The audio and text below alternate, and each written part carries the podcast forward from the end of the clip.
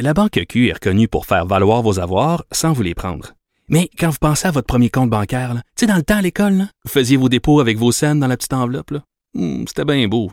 Mais avec le temps, à ce compte-là vous a coûté des milliers de dollars en frais, puis vous ne faites pas une scène d'intérêt. Avec la Banque Q, vous obtenez des intérêts élevés et aucun frais sur vos services bancaires courants. Autrement dit, ça fait pas mal plus de scènes dans votre enveloppe, ça. Banque Q. Faites valoir vos avoirs. Visitez banqueq.ca pour en savoir plus. Cube Radio. Cube Radio. Cube, Cube Radio. Le retour de Mario Dumont. Deux heures d'info. De 15 à 17. Il provoque et remet en question. Il démystifie le vrai du faux. Mario Dumont et Vincent Dessureau. Le retour de Mario Dumont. Et bonjour tout le monde. Bon début de semaine, bon lundi. Bonjour Vincent. Salut Mario, ça va bien? Oui, oui, oui. Passez un beau week-end. Oui, toi? Oui. Même si c'est plus frais puis qu'on euh, l'été est un peu terminé? Je me suis baigné, mon cher. Dans un lac. baigné dans un lac. Dans un... Samedi, il fait beau. Samedi, ça s'est gâché. là. Le- le- la pluie est arrivée, quoi, euh, vers 17h, heure du souper, quelque chose comme ça. Moi, j'étais à Québec, donc peut-être un petit peu plus frais Ouais, aussi, plus là. Écoute, il faisait plein soleil dans le milieu de l'après-midi. Et je suis allé faire un peu de kayak, puis en débarquant du kayak, pouf, dans l'eau. Mais pas euh, juste euh, dans l'eau puis ressortir. ou- Ah non, euh, 10-15 minutes. Ah, Non, 10-15 dans l'eau, Dans minutes? l'eau, dans l'eau. hein. Ah. Ouais, c'était pas si pire. Mais c'est peut-être Non, la. dire, faut pas se faire. C'est pas. euh, C'était meilleur que ça le, le, le, le 10 août, là. Elle était plus saisissante un Ouais, petit ouais, peu, là. c'est c'est meilleur pour la, pour la peau. Euh, en fait, c'est en sortant de l'eau que je suis allé regarder Bianca. Oui! Ben oui, écoute, mais quel, euh, quel événement sportif quand même. Ouais, ouais. Ça a été fou. Mais quelle. quelle tête. On va en reparler tout à l'heure avec JC, mais je veux dire. c'est- C'est pas juste sa capacité de jouer au tennis. Je veux dire, tous les coups, elle les a, là. Mais la coche d'après, c'est quand il faut. C'est quand il faut aller chercher le coup avec un grand L puis un grand E, le coup. Parce que là, il est minuit moins une, la situation se corse, ça. Bang, elle sort, là. Ça, c'est. Oui, puis c'est- souvent dans des moments où tu regardais, puis là, tu dis, ah bon, ça va. euh, ça tu sais, des moments où, avec des fois, ben, d'autres athlètes, tu dis, ah, ben, ça, là, ça va s'effondrer, mais Non, ça s'effondre ça pas. s'effondre jamais, là. Elle s'effondre pas. C'est pour ça qu'on a quand même, il faut pas euh, mettre euh, inutilement trop de pression, mais on a l'impression qu'elle va être là pour un. C'est pour durer, vrai, là. Ouais, Ouais. ouais, ouais, ouais. ouais, ouais. C'est pas une étoile filante. C'est juste que, juste que là, elle a 19 ans. Là, elle a gagné 3,85 millions US. Hmm. c'est complètement fou, là. Oui. Mais d'ailleurs, j'entendais euh, parce que euh, c'est euh, Jonathan Trudeau, je pense qu'il a parlé ce matin avec la celle qui fait la préparation physique de Bianca Andreescu. C'était super intéressant d'ailleurs. Mais euh, je me disais, moi, j'avais comme dis, es-tu inquiète? Ça ne tentera plus de s'entraîner. Non, Ou non, mais qu'elle soit, qu'elle se paye quelqu'un de. Ah, meilleur euh, que de- toi. Ben oui, tu te dis là, elle est rendue multimillionnaire, en plus, elle avait déjà quand même bien gagné sa vie. Ouais. Mais je veux dire, tu dis, elle va- toute ton équipe, je comprends qu'ils t'ont amené là puis qu'ils doivent être très bons, mais as-tu peur qu'ils- qu'elle se dirige vers des grands experts internationaux ou tu sais, qu'elle change? euh, Non, c'est un bon point. mais C'est euh, bon du moins, elle semblait pas. C'était vraiment fascinant, par contre, d'entendre comment tu mets un athlète euh, pour des pics de performance dans les tournois. puis C'est pas euh, uniforme dans l'année, l'entraînement. Puis que quand tu es loin d'un tournoi, ben là, c'est très aérobique. Là, tu vas les- pour augmenter les capacités cardiaques. Puis tout ça. Plus tu te rapproches d'un tournoi, ben là, tu changes un peu la façon de faire pour t'organiser pour que au tournoi, elle soit au là, mettons, mettons là que elle se dit les gens qui m'entourent, c'est pas les meilleurs au monde parce que il y en a d'autres qui ont une plus grosse réputation puis qui coûtent plus cher et tout ça, mais s'ils m'ont amené moi à être le meilleur au monde là, ils doivent quelque part être parmi les Oui, ils doivent finalement être les meilleurs au monde ben aussi. c'est- tu sais, puis on est chacun son tour, les meilleurs au monde. Les nouveaux meilleurs au monde, là, c'est ceux qui. c'est pas ceux qui ont amené quelqu'un à gagner il y a 10 ans. C'est ceux qui t'ont amené à gagner, toi, cette Pas semaine. là. ceux de Monica Selèche. Ben non. Fait que, tu sais, à un moment faut que tu fasses confiance aussi à tes gens, de dire, OK, euh, moi, je travaille avec eux, puis ils m'ont amené de meilleur au monde, là. Ou euh, à peu près, là. Tu sais, ils doivent être. euh, Ah oui. c'est pas juste moi, là. Les gens qui m'ont préparé, ils doivent être bons aussi. J'espère qu'on va penser comme ça. Mais elle a l'air quand même assez terre à terre. Ben oui, surtout, C'est juste que comment tu restes terre à terre à 19 ans, quand les millions te pleuvent dessus, là? Je sais pas comment. Ouais, mais Faut, faut que tu aies une personnalité. Ben, peut- peut-être que c'est cette personnalité qu'on a vue que, qui fait qu'elle est têtue, qu'elle lâche pas, qu'elle gagne. C'est peut-être la même personnalité qui va faire qu'elle va gérer ça intelligemment. Il y en a, il y en a déjà qui l'ont fait, là. Ouais, dans les sports, tu mettons, je serais plus inqui- inquiet d'un jeune gars de 19 ans dans une équipe de hockey de la Ligue nationale. tu sais, où après, il y a une culture de, après les matchs, tout le monde s'en va euh, Ah ouais. aux danseuses, au bar. Là, au tennis, c'est un petit peu plus, c'est plus straight. Peut-être que le- en sport individuel aussi, t'es très encadré personnellement. Mais ça devrait, euh, Bon. devrait bien aller. On va surveiller ça Oui. sur Instagram. Euh, oui, absolument. oui, oui, tu vas, la, tu vas la surveiller de près. Euh, les lendemains de l'ouragan Dorian, donc qui a frappé les îles de la Madeleine. Euh, bon, des dommages. On, on est pas mal aujourd'hui quand même à avoir réparé, disons le, le réparable. Ce dont on est plus, plus inquiet, c'est du territoire lui-même. Exact. C'est quand même ce qui était la principale inquiétude aussi des l'érosion des berges par endroits, particulièrement aux îles de la Madeleine, évidemment, un archipel euh, Et euh, c'est toujours ce qui, inquiète. Alors que le passage de Dorian au Canada n'a pas fait de, victimes ou de blessés graves, c'est la, bonne nouvelle. Euh, quelques dommages. On a vu, puis on parlait aux gens d'Hydro-Québec vendredi, euh, même en, studio, qui avaient envoyé des équipes sur, aux îles de la Madeleine, puis ils semblaient effectivement très équipés pour réagir rapidement, pour reconnecter tout le monde. Quelques bris, mais rien de trop grave qui, qui ont pu être réparés rapidement. Mais la partie érosion des berges, ben ça, c'est quand même plus coûteux, c'est plus dangereux. Alors, le maire, euh, entre autres, euh, qui, euh, qui demandait de l'aide, le maire Jonathan Lapierre, qui demandait de l'aide du gouvernement du Québec pour pouvoir sécuriser certains endroits qui ont été grugés carrément par Dorian.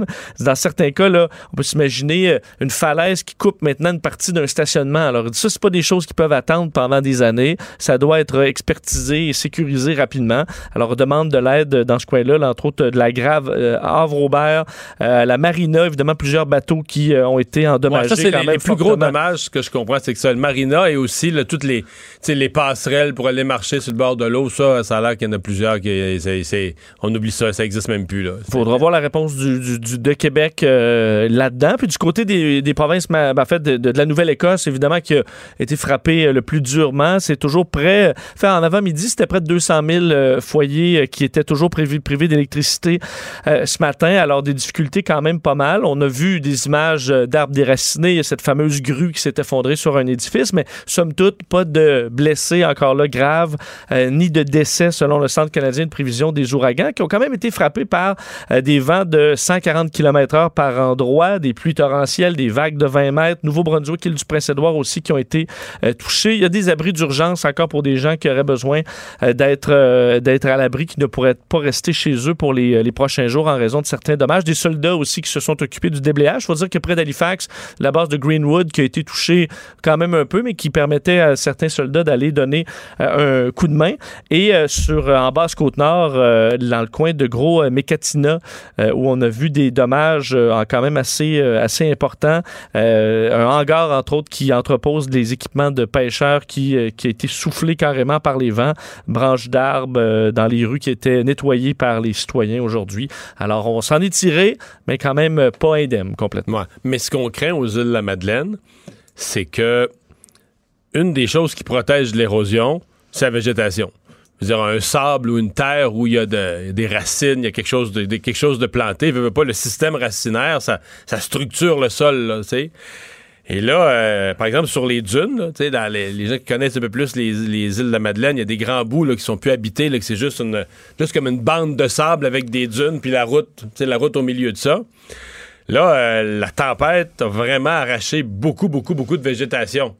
Alors là, cette section-là où il n'y a plus de végétation, parce qu'eux, ils disent les tempêtes sont pas commencées, le cet ouragan-là, c'est pas normal. Normalement, les tempêtes aux îles de la Madeleine, c'est, mettons, fin octobre, novembre, puis début décembre. C'est ça la période critique. Puis on est Et- déjà blessé un peu avant ça. la saison. C'est une belle image. On est blessé avant la vraie saison des tempêtes. Donc là, s'il arrive des tempêtes à ce moment-là, c'est que là, les dunes, là, c'est du ça veut dire envoie de l'eau, des grosses vagues sur du sable où il n'y a aucune racine, aucune, aucune végétation. Là. Je veux dire, ça part, le sable du sol, il se tient pas. Là. Parce que ça paraît tout petit, là, la végétation autour des dunes, mais je veux dire, ça tout en place. là, ce foin-là, Puis- très, très enraciné. Mais oui. Quand tu es là, tu vas pas marcher là-dedans. Là. Tu, sais, tu vas dans les sentiers. Comme c'est euh, interdit, tu- là. C'est ça, tu touches pas à ça. Euh, c'est ce, qui- ce qui protège, mais c'est la seule défense que les dunes ont. Là. Ouais. Enfin, Ils ont quand même un peu de temps au moins. oui. Si euh, on réagit vite, je suppose, pour sécuriser ces secteurs-là. Au moins les secteurs les plus, euh, au moins les secteurs les plus à risque. Je veux dire, Vincent, que j'ai un sourire en coin parce que pendant qu'on on se juste en arrivant en onde, là, la caricature d'Y qui vient de tomber sur les fils de presse, Ouais. caricaturiste préféré. Bon, je te la montre en même temps. C'est la venue de Greta Thunberg. Cette jeune militante écologiste à Montréal. Et là, c'est l'histoire, c'est tous les politiciens qui se mettent sur la photo. Tout le monde est habillé en vert, tout le monde a des bonnets verts, des robes vertes, des habits verts, des cravates vertes. Même les cônes de Montréal sont, Sont en, vert. sont en vert. Et tout le monde fait un selfie, tout le monde est souriant, tout le monde veut être sur la photo, sauf Maxime Bernier qui est seul derrière. là. Mais, euh, mais Puis on voit Greta qui est au milieu, qui sait pas trop ce qui se passe. pas trop ce fait, ce qu'elle fait là, oui, mais, mais c'est tellement la meilleure image. Ça va être complètement fou. Là. Tu sais qu'on va être en campagne fédérale. là. Tout le monde va vouloir être vu avec elle. Dans la manifestation, ça va être épouvantable. Ouais, mais es-tu sûr? Je comprends, mettons, dans les médias, mais les politiciens euh, vont vraiment tous vouloir, sachant que, écoute, est-ce que dans la population, là, l'avant Sainte Greta, c'est tant ce que les gens pensent? Ben, c'est un symbole. Sur le vote des gens. Et moi, je pense que les politiciens vont vouloir, ils vont tout faire pour avoir leur petite minute de gloire, une photo avec elle. Non? Ben oui, là, c'est Regarde, oui, mais j'essaie de... déjà commencé. Oui, là. mais c'est- le... C'est Québec solidaire, là. Ouais, ouais. En tout cas.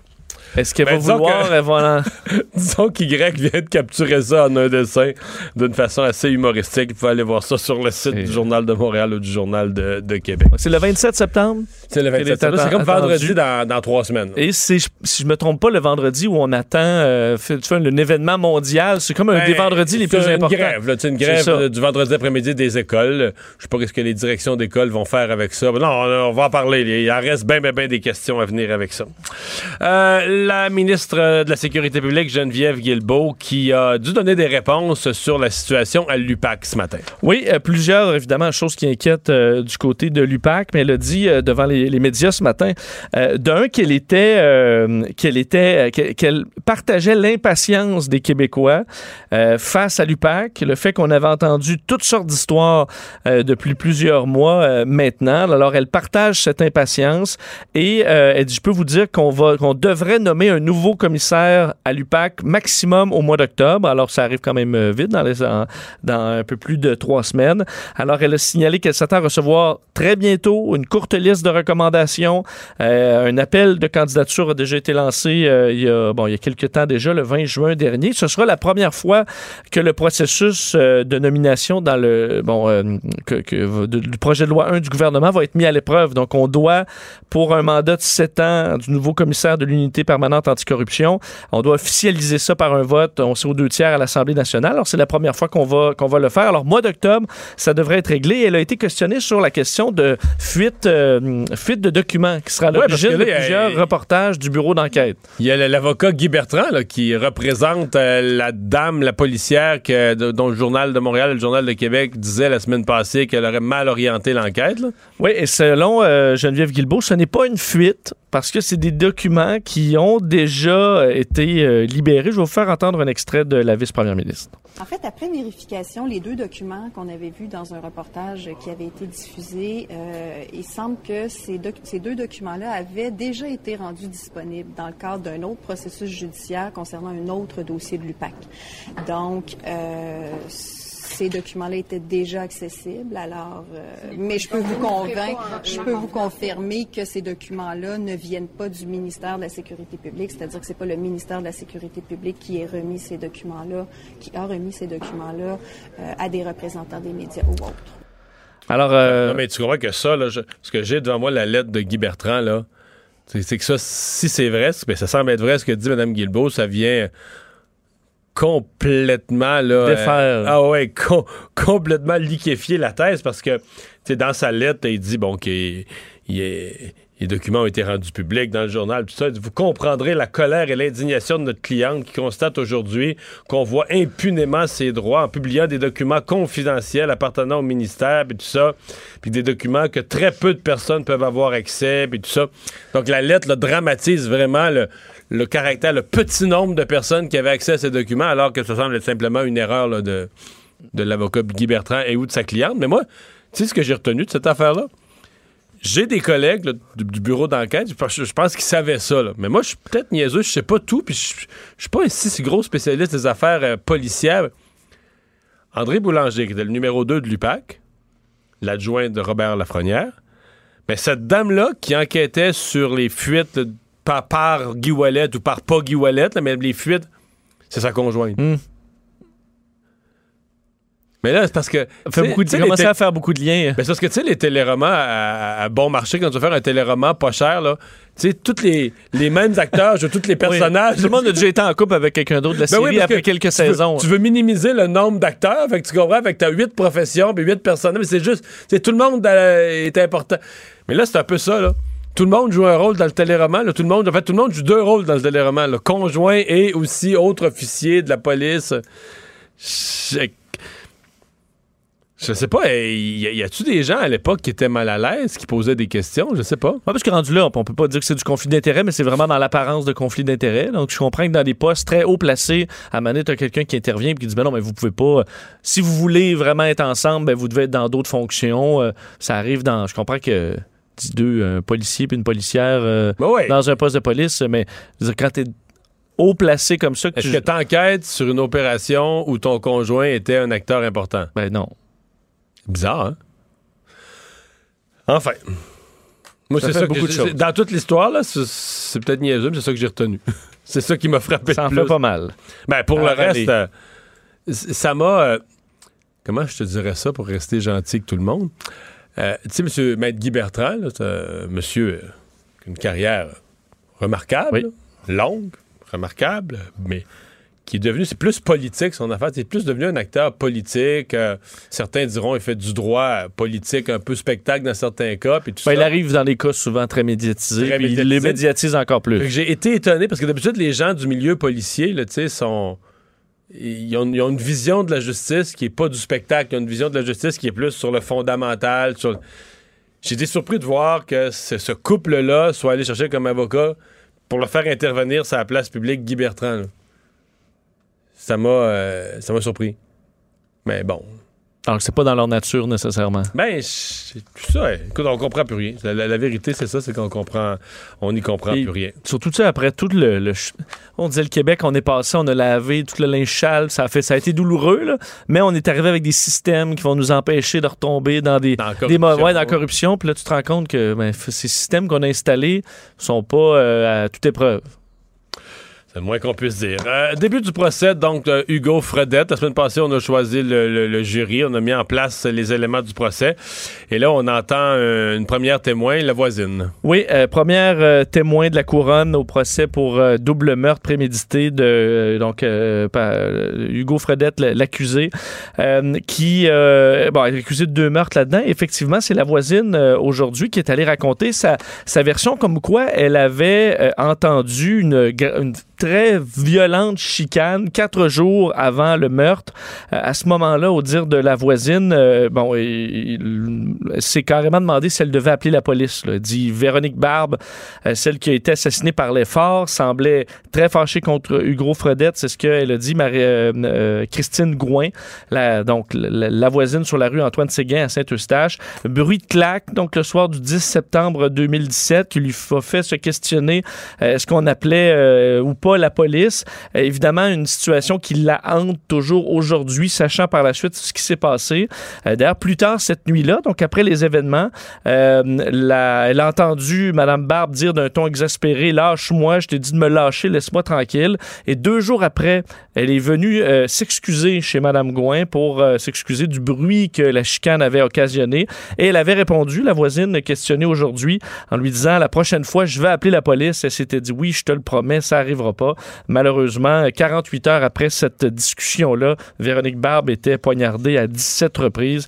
Alors, un drame épouvantable qui en, a suivi. Alors, c'était la première, évidemment, d'une série euh, de, témoins, de témoignages attendus à ce procès, quand même, qui sera euh, fort surveillé.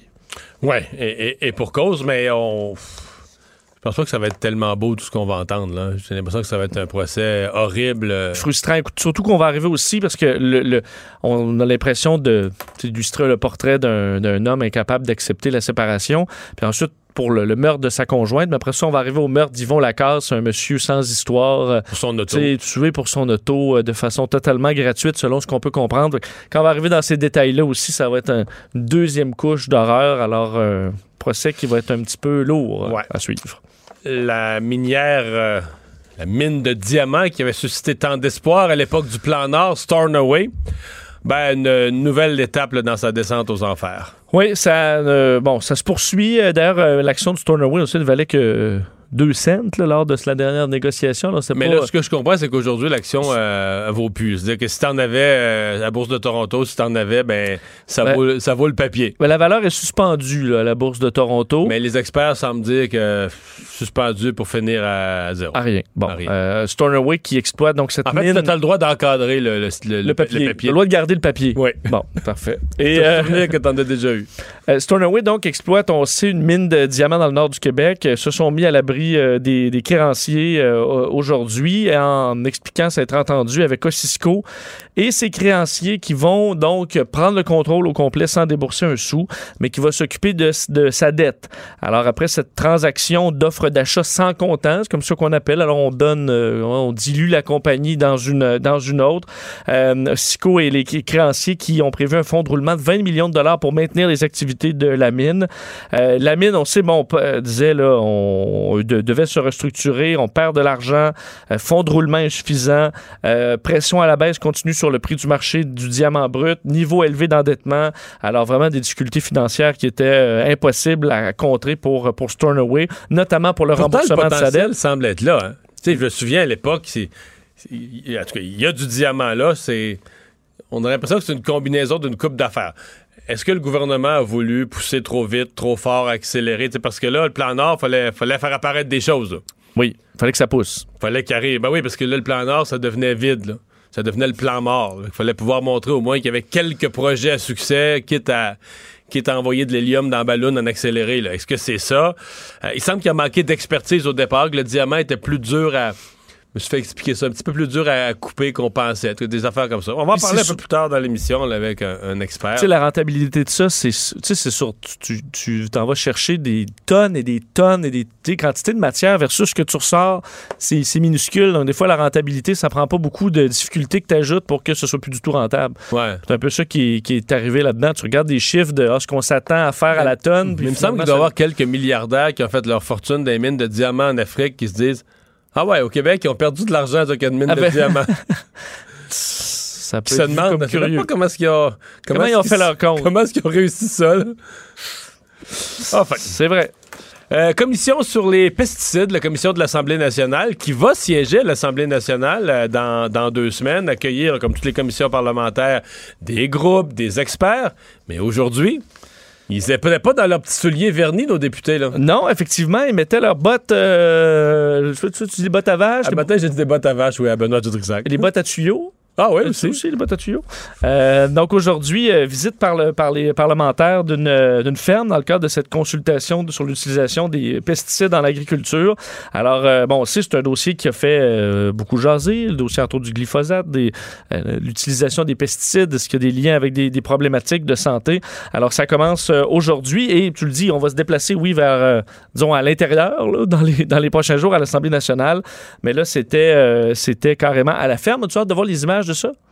Ben, on a vu des photos. T'as vu les photos? Bon, J'ai vu une photo euh, ce matin, ils étaient tous dans un petit minibus, tous les députés. Puis on a fait une autre à- dans le champ, là, carrément à la, à la ferme. là. Ça fait, je pense, que c'est la députée libérale Marie Montpetit qui a l'air à. Ils ont pris le tracteur pour euh, les tours à... quand c'est le temps des sucres? Non, non, non, je pense qu'ils sont. euh, Mais moi, je trouve ça très bien quand même. C'est-à-dire que euh, si t'es pour étudier une question comme celle-là, pendant euh, deux semaines, quelque chose comme ça à l'Assemblée nationale, d'aller sur le terrain. Parce qu'on se le cachera pas. Je pense qu'il y a quelques députés qui savent de quoi on parle. Je pense qu'il y a plusieurs députés qui n'ont aucune idée. C'est-à-dire que ont lu des articles d'intellectuels, puis tout ça, puis toutes les, les- campagnes de peur de la Fondation Suzuki sur le fait que les agriculteurs veulent empoisonner le monde. Mais je pense pas qu'il y en a tant que ça qui ont une vision réelle de dire euh, qu'est-ce qu'il faut faire. Là, parce que à l'autre extrême, là, si t'arrêtais demain, si t'arrêtais tout, là, OGM, euh, engrais chimiques, pesticides, tu sais, tu y vas d'une agriculture entièrement naturelle. Bah, je sais pas, je vais faire un chiffron. Moi, tu vas couper la moitié de la production de nourriture sur Terre. Là, euh, Il y a beaucoup de pays où c'est Ouais, la guerre. C'est euh, c'est ça, il va y avoir des impacts, là. C'est- c'est c'est juste de trouver où est-ce que. Puis, il faut si- manger des petits légumes au mollassons. Là. Ouais, mais c'est parce que si au Québec, on fait ça seul, mettons au Québec, on dit, nous, on change toutes les règles. Puis que l'Ontario, le Nouveau-Brunswick, personne autour le fait. Ben, je veux dire, euh, les fruits et les légumes du Québec vont coûter euh, trois fois le prix. Puis, parce que c'est la mort, c'est une agriculture que tu fermes les livres, là. Il va falloir commencer à manger des moches aussi. là. Oui. Ouais, ouais. Puis les gens à faible revenu, tu vas avoir des légumes très, des fruits, peut-être un marché là, de légumes très très chers. Ce qui est contraire à ce que le guide alimentaire recommande. là. Fait que, tu sais, c'est, c'est une chose de parler en théorie qu'on n'en veut plus de ces produits-là quand tu connais rien, tu sais même pas comment ça marche, tu sais même pas, tu sais même pas faire pousser une patate, là, tu sais. Mais ce qui est le cas d'une grande partie des gens en ville de nos jours. Oui, là. Mais. Mais il y en a plein ici qui vont s'acheter des pitayas, là. Poussés à l'autre bout du monde, puis. euh, Ouais, mais c'est ça. Donc, euh, les députés, au moins aujourd'hui, ont pris le temps d'aller voir. OK, de, de quoi on parle? De quoi on va parler? Qu'est-ce qui se fait? Euh, comment ça se vit en agriculture? Puis quand ils vont en parler à l'Assemblée nationale, ils vont savoir, à mon avis, un peu plus de quoi ils parlent. Et finalement, c'est le jour du tournoi de golf Ben oui. du CH. Et comme d'habitude, euh, pendant le tournoi de golf euh, du CH, on parle pas beaucoup de golf. Alors évidemment, on veut commencer à voir les euh, qu'est-ce qui se passe chez le, le Canadien. Et on ciblait entre autres beaucoup de regards autour de Carey Price parce que, bon, évidemment, c'est le c'est un peu le joueur par excellence du Canadien et qui l'année euh, passée, il n'a pas compté beaucoup de buts. Au moment où le Canadien avait une faible attaque, on aurait eu besoin de gros buts à des moments importants. Il en a pas là, marqué. Il n'y en a pas marqué. Ben, il arrive, faut dire, à la moitié de. En fait, c'est la deuxième saison de son contrat de 8 ans à 84 millions. Alors, euh, c'est. là, il sent l'urgence de gagner, C'est pas fou. Carey Price. Alors, il dit tu vois des gars qui jouent toute leur carrière sans avoir une chance de gagner la Coupe Stanley. C'est une Euh, mauvaise nouvelle pour lui, mais il s'en va dans cette catégorie-là, pas dit, à peu près. Il dit je veux pas être un de ces gars-là. Ouais. Ce sera un processus, mais il faut tout donner pendant la saison. Il explique entre autres que, bon, vu le, le Canadien a manqué quand même de quelques points à peine euh, les séries, alors il dit que ça peut être un apprentissage un peu pour euh, les gars. Euh, on a appris ce qu'il faut faire pour se qualifier en, en série. Nous avons plus d'expérience qu'avant. D'une fois que tu es en série, tout peut arriver. Alors l'objectif étant de s'y rendre. Est-ce que c'est de sages paroles? Ben, le pauvre Carey Price, je le comprends parce qu'effectivement, il y a beaucoup de grands athlètes qui ont fait dans tous les sports, qui ont fait de grandes carrières sans jamais gagner le- la Coupe Stanley ou gagner de trophée. Lui, au moins, il a gagné des médailles d'or olympiques, Carey Price. Mais dans la Ligue nationale, à mon avis, euh, il est fait. Là. Je veux dire, Carey Price va prendre sa retraite, il n'a rien gagné. C'est comme. il- Je vois pas comment est-ce qu'il peut. Je veux dire, il vieillit. Il est dans un club qui n'a aucune perspective, au moins pour quelques années. euh, à moins qu'il vraiment qu'il prolonge sa... C'est la combinaison que lui prolonge vraiment sa, carrière, carrière. reste en forme là, jusqu'à 30. Puis que là, les jeunes espoirs du Canadien fassent des miracles, puis que toute la- l'équipe... Mais c'est pour l'instant, il- ce qu'il dit qu'il craint, là, il s'en va direct Il là. s'en va Il directement s'en là. va directement là. Puis, il, a parlé, ben, il a parlé de son adjoint qui arrive, euh, Keith Kincaid aussi, qu'ils allaient sûrement développer une relation de camaraderie, là. Bon. Rapidement. Euh, il dit que c'est une, personne qui semble facile euh, de, de- de- Non, il dit lui qu'il est une personne facile avec qui s'entendre. Alors, euh, dès le départ, nous avons un lien spécial entre gardiens, ne serait-ce que pour parler d'équipement ou des tireurs que nous aimons pas affronter. Alors, on verra les deux là, travailler ensemble cette saison. On va y reparler tantôt, mais notre collègue JC s'est prononcé un peu sur le, le niveau de confiance au tournoi de golf du Canadien avec statistiques à l'appui. OK? Sais-tu qu'est-ce qu'il nous cite? C'est quoi? J'ai trouvé ça bon, pas à peu près. Euh, L'Auto-Québec. Mise au jeu. Est-ce que Montréal participera aux séries éliminatoires? C'est combien? Ben, si tu dis non, il participera pas aux séries, là, tu y vas avec le plus probable, c'est pas très payant, 1,55. Si tu dis oui, le Canadien va participer aux séries, là, tu y vas avec la chose risquée, qui est peu probable d'arriver, ça paye 2,15. Oh! Donc, clairement, là, par une assez forte proportion, on semble convaincu chez l'Auto-Québec. euh, ben, probablement que ça doit être basé sur ce qui, les, les autres, les autres sites de Paris et Las Vegas. Je sais pas, là, ils doivent pas s'éloigner. Les sites de Paris Ouais. doivent pas s'éloigner trop tôt l'un de l'autre. C'est quand même une bonne différence. Parce que veux pas, Oui, la on- saison on- passée, on- ils ont été vraiment sur la Ouais. fesse. Qu'on semble clairement penser que le Canadien fait pas les séries. Ben, si tu regardes sur papier, euh, c'est un peu ça. là. Si on l'a pas fait la saison passée, euh, Ben, on va y revenir tout à l'heure. On va faire une pause. euh, dans un instant, on va parler justement de qu'est-ce qui s'est passé avec la mine Stornoway, comment le rêve dans le plan nord d'une mine de diamants pour enrichir le Québec est tourné au vinaigre. La Banque Q est reconnue pour faire valoir vos avoirs sans vous les prendre. Mais quand vous pensez à votre premier compte bancaire, tu sais, dans le temps à l'école, vous faisiez vos dépôts avec vos scènes dans la petite enveloppe. Hmm, C'était bien beau. Mais avec le temps, ce vieux compte-là vous a coûté des milliers de dollars en frais, puis vous ne faites pas une scène d'intérêt. Avec la Banque Q, vous obtenez des intérêts élevés et aucun frais sur vos services bancaires courants. Autrement dit, ça fait pas mal plus de scènes dans votre enveloppe, ça. Banque Q. Faites valoir vos avoirs. Visitez banqueq.ca pour en savoir plus. Le retour de Mario Dumont. Pour nous rejoindre en studio, Studio à commercial cube.radio. Appelez ou textez 187 Cube Radio. 1877 827 2346. Ben, ça nous a raconté il y a quelques instants là, cette, euh, disons, euh, fin tragique pour Stornoway. C'est pas une fin, mais c'est une. euh, pour l'instant, on se met sur euh, la, la- la- la- On est repris par ses propres créanciers. On va en parler avec Michel Nadeau, euh, expert en finance et gouvernance. Bonjour, Michel. Bonjour Mario. Bon, refaisons, avant d'aller sur le, le- le volet plus large du diamant, ben, euh, refaisons un peu les étapes de la, de la descente aux enfers de Stornoway. là. Partons du moment où on avait les grands espoirs. Euh, comment on est arrivé à, à aujourd'hui être rendu aussi bas? Ben, c'est que c'est un projet qui remonte à plusieurs années, peut-être une dizaine d'années, mais ça a vraiment démarré en 2014 et on s'est dit, on va fabriquer, on va produire au Québec des diamants la première fois. Ça va être la seule mine au Canada qui va être accessible 12 mois par année. Les autres mines, il y a 4-5 autres mines de diamants, mais qui sont dans les territoires du Nord-Ouest, euh, accessibles dans des régions vraiment très, très excentriques.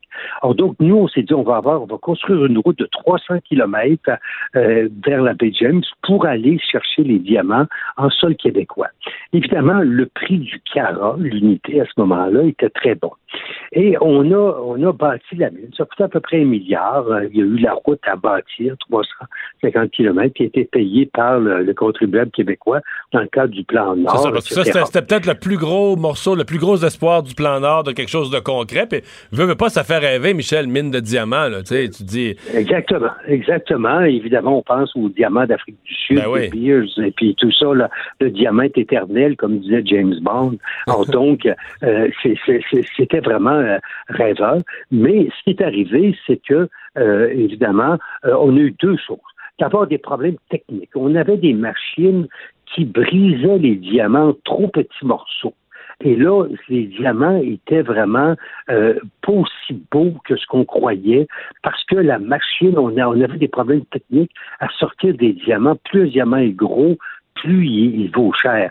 Mais là, on, on avait de la, de la- de la difficulté à sortir une belle production. Deuxièmement, il faut dire que les coûts de production de la mine ont, ont rentré dans le budget, ça a été parfait, tout ça, on a respecté les coûts. Donc, euh, des euh, de- le premier, c'est que la, la technologie faisait que euh, nos, notre production était moins bonne que ce qu'on avait prévu. Deuxièmement, ben, c'est le cours du carat. Le- malheureusement, les diamants, le domaine minier, c'est risqué. Vous partez une mine, puis ça prend 4-5 ans pour la mettre en production, puis ça.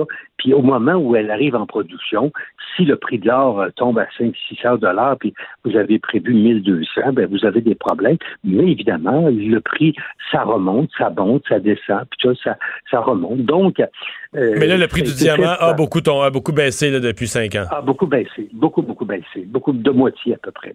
Alors donc, ce qui est arrivé, c'est c'est ça. Alors là, le, ce que le prix du diamant va reprendre, euh, la mine Stoneway, c'est la mine où les coûts de production sont les moins chers au Canada. Les moins chers. Dans les six mines canadiennes, là, c'est celle où les coûts de production sont les moins chers. Donc, euh, puis encore pour 15 ans de production au moins, à tout le moins. Alors donc, là, c'est un moment difficile, c'est un moment où euh, vraiment on euh, c'est pas facile parce qu'évidemment les actionnaires perdent tout.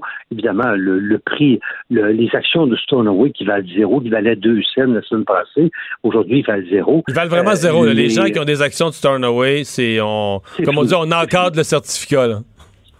Oui, là, on a encore le certificat, là, ça va être un bon pour une déduction, une perte fiscale. là. Alors donc, euh, si vous avez des gains, là, sortez votre perte fiscale de Stoneway, ça va vous aider. Ouais. Alors donc, Là, qui devient, euh, qui devient l'acquéreur? Donc, c'est une combine... C'est les, les le deux, les deux gros créanciers qui deviennent un dollar. acquéreurs. Oui, c'est ça. Donc, les deux, l'XLC, Investissement Québec a beaucoup euh, joué là-dedans, et la minière au Cisco, qui est une des réussites au Québec dans le domaine minier. C'est euh, eux qui ont, qui exploité dans la région de Malartic là, euh, euh, des gisements importants d'or. Alors donc, au Cisco et Investissement Québec vont devenir un petit peu les, les copropriétaires avec d'autres partenaires et pour essayer de relancer la mine. Et évidemment, euh, là, ils auront moins de dettes. euh, avec la faillite, ça va alléger leur poids. Et puis, moi, je pense qu'évidemment, les emplois vont probablement être sauvés dans une très grande partie, mais ça fait partie du jeu euh, dans le domaine minier, du risque que vous avez à subir. Là, il y a beaucoup d'actionnaires privés qui ont perdu. Le gouvernement a perdu également, mais la route reste là, la mine reste là. Alors donc, ça, il faut voir ça avec un horizon. C'est ça, mais j'arrivais à un horizon. Euh, le gouvernement du Québec a investi 40, 440 millions. Aujourd'hui, cet investissement-là n'a pas l'air à valoir grand-chose. Ça a l'air d'être de l'argent public Ben, perdu. euh, Est-ce qu'on peut rêver non, que... Non, c'est pas perdu. La route est encore là, la mine est encore là, Marie. Là, là, il y a, il y a- il y a des pertes. Il y a des pertes de- de- d'opérations qui ont été perdues, je sais pas combien, là. Mais euh, tout Mais sur une période de 25 ans, le prix du diamant pourrait remonter, la mine redevenir rentable, faire de l'argent. On dirait, on... c'est pas tout perdu. Non, c'est pas tout perdu, ça va revenir, c'est c'est là, puis tout ça. Euh, évidemment, au Québec, il faut se dire, dans le domaine minier, c'est risqué. Vous aviez la mine de Magnola, là, euh, où Noranda, une grande compagnie privée canadienne, avait investi, puis avec l'investissement Québec, à SGF, et ils ont tout perdu. Pourtant, c'est un secteur privé. Alors donc... euh, Parce que ça, c'est le prix du magnésium qui s'est effondré à cause des Chinois, là. hein? c'est ça, c'est ça, exactement. Puis vous savez, dans le cours de l'or, Barrick Gold et tout ça, ils ont fait des radiations importantes.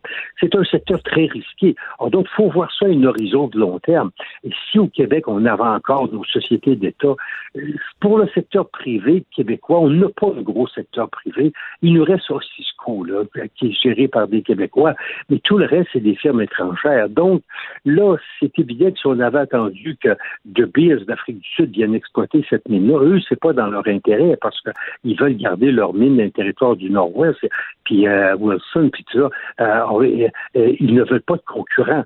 Alors là, nous, on s'est dit, on va essayer de créer 300-400 jobs, plus euh, la route, plus le développement de cette région-là. Ben, euh, je pense qu'à court terme, c'est vrai que c'est une perte. C'est une perte, mais le gouvernement, je pense, dans une perspective de 25-30 ans, on va s'y refaire, on va refaire, et puis euh, l'entreprise, euh, les 300 emplois sont là, les gens payent des impôts. Alors, euh, donc, pour le gouvernement, c'est pas une perte totale. Ben, à surveiller. euh, dernière question, est-ce que... je pense qu'encore une fois, Mario, c'est de se dire, pour un gouvernement, c'est pas comme si c'est une entreprise privée, là. Euh, si c'était resté dans le sous-sol, on- il n'y aurait pas d'activité économique, il n'y aurait rien. Là, on a une route, on a une mine qui, Ouais. qui, qui va bientôt produire. On a résolu les problèmes techniques, là. On va avoir des plus gros carats. Et maintenant, évidemment, euh, le prix, là, il reste la grande variable, c'est le prix du carat. Le prix du carat, il faut que ça remonte, là. Et ça, qui va dire comment ça va reprendre? Est-ce que les, les, euh, les gens vont continuer d'acheter des diamants euh, comme bijoux, etc.? C'est le grand inconnu. Euh, si on tombe en récession, évidemment, on n'achète pas beaucoup de carats dans une période comme ça. Ouais. Mais la route, effectivement, la, route peut avoir aussi ses propres retombées. là. quand on donne accès au territoire, potentiellement des, pourvoi- des pourvoiries, d'autres types d'activités économiques qui peuvent profiter de la route. Exactement, exactement. Non, je pense que tout est, euh, ça fait partie. euh, euh, quand on développe, des fois on fait un pas en arrière. Là, c'est un pas en arrière, mais peut-être qu'à un moment donné, ça va venir deux pas en avant. Mais je pense que pour la collectivité québécoise, c'est à bon de, l'exploiter. Si le cours du diamant revient, puis je pense qu'il va revenir, mais là, au moins, on aura une mine de diamant avec 300-400 belles jobs au, au Québec. Michel Nadeau, merci. La Banque Q est reconnue pour faire valoir vos avoirs sans vous les prendre. Mais quand vous pensez à votre premier compte bancaire, tu dans le temps à l'école, vous faisiez vos dépôts avec vos scènes dans la petite enveloppe. Hmm, C'était bien beau. Mais avec le temps, à ce compte-là vous a coûté des milliers de dollars en frais, puis vous ne faites pas une scène d'intérêt. Avec la Banque Q, vous obtenez des intérêts élevés et aucun frais sur vos services bancaires courants. Autrement dit, ça fait pas mal plus de scènes dans votre enveloppe, ça. Banque Q. Faites valoir vos avoirs. Visitez banqueq.ca pour en savoir plus. Mario Dumont et Vincent Dessureau. Le retour de Mario Dumont. Après l'avoir lu et regardé, il était temps de l'écouter. Cube Radio. Oui, Vincent, dans nos nouvelles, on n'a pas mentionné tout à l'heure la venue de Greta Thunberg, euh, qui, euh, là, on, on commence à en savoir un petit peu plus. On va en savoir plus demain, d'ailleurs, sur euh, les détails de son passage à Montréal le 27 septembre. Oui, quand même, euh, vous dire que ça a été confirmé sur son compte Twitter à la base. Donc, euh, Greta Thunberg qui confirmait sa visite à New York le 20 et à Montréal le 27. On comprend que c'est les Fridays for Future. Donc, Où elle encourage la grève des Exact. étudiants. On a vu des marches à Montréal. D'ailleurs, on, la verra- on va probablement la voir passer devant les studios de, de Cube le 27 parce qu'on voit euh, ces jeunes passer à chaque vendredi. On disait tout le monde est la bienvenue, tout le monde est nécessaire. Alors, on verra la popularité euh, à Montréal, mais on sait que c'était déjà quand même un événement euh, les, vendredis qui, attirait sur les journées où il pleuvait. La foule Le était un moins petit fort, peu, hein. peu réduite, mais euh, ça risque de faire sortir quand même euh, les, les- les- les foules chez les, euh, chez, chez les bon, jeunes d'école secondaire. Et on sait qu'il y a des suggestions pour vraiment une espèce de grève mondiale, particulièrement le 27 septembre. Alors, est-ce que ce sera un vendredi particulièrement animé au niveau mondial que celui-là du 27 où elle sera à Montréal? C'est fort possible. Euh, on sait que vendredi, la députée de, de, euh, Québec solidaire, Manon Massé, qui avait mis le souhait que Greta Thunberg se présente à l'Assemblée nationale du Québec. Alors, est-ce qu'on la verra aussi à Québec? Euh, ça, ça reste à confirmer aussi. On aura des détails. plus Québec-Montréal sur le fleuve, ça se fait très bien ben, envoyer. C'est vrai. Ça doit dépendre du sens du vent. Ben, Ça va bien aller pour l'aller ou pour le retour. il y a toujours moyen. ben, c'est vrai que si tu suis le, le courant aussi, Ouais, Dans plus- un tonneau. Ça, c'est plus long un peu, par exemple. c'est plus long aussi. Plus c'est dur de revenir. On va tout de suite aller parler sport. Euh, JC qui est là, salut. Allô, les gars? C'est jour de tournoi de golf du Canadien aujourd'hui, le jour le plus important de l'année au Québec. Oui, on ne peut pas dire nécessairement que le Canadien a le vent dans les voiles. Non. Pour faire un lien, là. Mais est-ce qu'il baisse les attentes? Moi, je- tu vas dire, je j'analyse pas ça comme quelqu'un de hockey. Aujourd'hui, mettons que j'analyse ça comme quelqu'un de communication. là. Ma réaction simple, banale, c'est qu'il essaie de baisser les attentes. C'est-à-dire qu'on essaie de les, de les gérer, les attentes cette année. Les baisser, si on l'a fait l'an dernier, on ne tolérerait pas, évidemment, qu'on baisse les attentes. Deux camps d'entraînement de suite. Il y a toujours bien une maudite limite, dirais-je l'autre.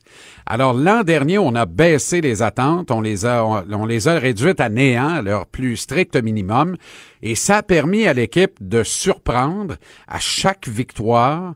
Euh, la ville s'est embrasée. Ça a donné une saison excitante avec des scores d'écoute au rendez-vous. Ça a donné 96 points de classement au final de l'association de l'Est à trois points d'une place en série éliminatoire. Alors là, ça dépend avec quelles lunettes on veut regarder ça. Parce que d'une part, on dit 96 points. On aurait été à deux points de l'avantage le patinoire au premier tour des séries dans l'association de l'Ouest. Ou bien, ben, on a raté les séries pareil. Alors, quand une association est ultra compétitive, fait ce que doit pour l'être davantage et participer au tournoi euh, du printemps. Maintenant, on essaie de les gérer tant bien que mal, ces attentes. On sait qu'on ne peut pas arriver avec une diminution des attentes par rapport à l'an dernier. Cette équipe devrait être sous le sceau de la progression. Ça, ça veut dire qu'on attend au moins 96 points de classement cette année et en principe, donc, une participation aux séries éliminatoires. Mais dans les faits, Mario, comment ça va se passer? Bien malin qui peut le prétendre, mais là, il y a l'Auto-Québec qui vient de sortir une cote. Oui, on en a parlé Alors- tout à l'heure. On a vu ton Ben message oui. sur Twitter. Tu nous as Ben fait oui. rire, mais oui, vas-y. Alors, si le Canadien entre en série, vous pouvez obtenir 2 piastres et 25 pour 1 dollar misé. Euh, autrement dit, on vous récupérez votre pièce, vous faites 1,25 de profit. Si le Canadien n'entre pas en série, on vous donne 55 cents par-dessus votre dollar misé seulement. Alors, ça te donne une idée. La cote est donc à 1,55 pour une non-accession aux séries par le Canadien et à 2,25 pour une accession au tableau des éliminatoires. Et ça, c'est alors qu'il n'y a même pas un coup de patin donné dans le vrai camp d'entraînement de l'équipe. Mais justement, Alors, Jean, c'est- mais Jean-Charles, est-ce que c'est pas à la limite une bonne. a- Mettons qu'on regarde ça froidement, là, une bonne affaire à 2,25 là, de dire, ben, ils ont quand même des chances de faire les séries. Là. Je peux pas Ben, croire. c'est une maudite bonne affaire si tu veux perdre une pièce. Ah, OK. Toi, tu penses pas qu'il va faire les séries? Ben, d'aucune façon. Ah. D'aucune façon. Et c'est pour ça qu'on essaie de gérer les attentes, tant bien que mal. La vraie vérité, tant qu'à moi, c'est, comme diraient les Chinois, stick to the plan. Marc Bergevin a vendu un nouveau plan quinquennal à Jeff Molson. Là, les gens disent, si le Canadien n'entre pas en série, va faire quatre fois en cinq ans que le Canadien rate le tournoi printanier, va falloir que des têtes roulent. Celle de Bergevin, de Claude Julien. Hein? Erreur, tant qu'à moi. C'est pas avant la saison 2020-2021 que des têtes devraient rouler le cas échéant. C'est pas à l'issue de la prochaine campagne. On est encore dans le deuxième plan quinquennal de Marc Bergevin. Force est d'admettre que c'est un vœu d'échec de son premier plan quinquennal. Tu sais, les gens disent, oui, mais quand est-ce qu'il a dit qu'il se donnait cinq ans? Ben, quand il est arrivé, il y avait un contrat de cinq ans. Et il a dit, je veux réaliser mes objectifs à l'intérieur de ces cinq années-là. Pendant ces cinq années-là, il n'a pas hésité à échanger des choix de repêchage, euh, en devenir des choix acquis des jeunes joueurs. Il a fait des transactions, il a bougé, avec le résultat que avec ce qui restait de l'équipe construite par Pierre Gauthier, il a obtenu des succès, mais après ça, ça s'est calmé. Et là, il y a eu comme la grande révélation au bout de la sixième année de son règne. Ouais, faut changer d'attitude. On a un problème d'attitude. Ça a pris six ans à comprendre que Pacioretty et Galchenyuk n'avaient pas ce qu'il fallait mentalement pour le marché de Montréal et qu'il ne correspondait pas à l'ADN du Canadien. C'est donc dire que le DG a pris du temps pour comprendre ce qu'était son ADN et le définir. Et maintenant, il essaie de construire autour de ça. Ça a été un succès l'an dernier. Je répète, 96 points, mais une exclusion des séries. C'est une équipe qui était en progression. Comment on va faire pour faire la même affaire cette année alors que Tampa Bay, Toronto et Boston ne seront pas moins forts.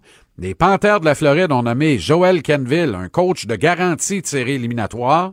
Les Panthers qui avaient l'habitude de commencer leur saison en janvier, là, il y a des maudites bonnes chances qu'ils la commencent en octobre et c'est pas une bonne nouvelle pour le Canadien.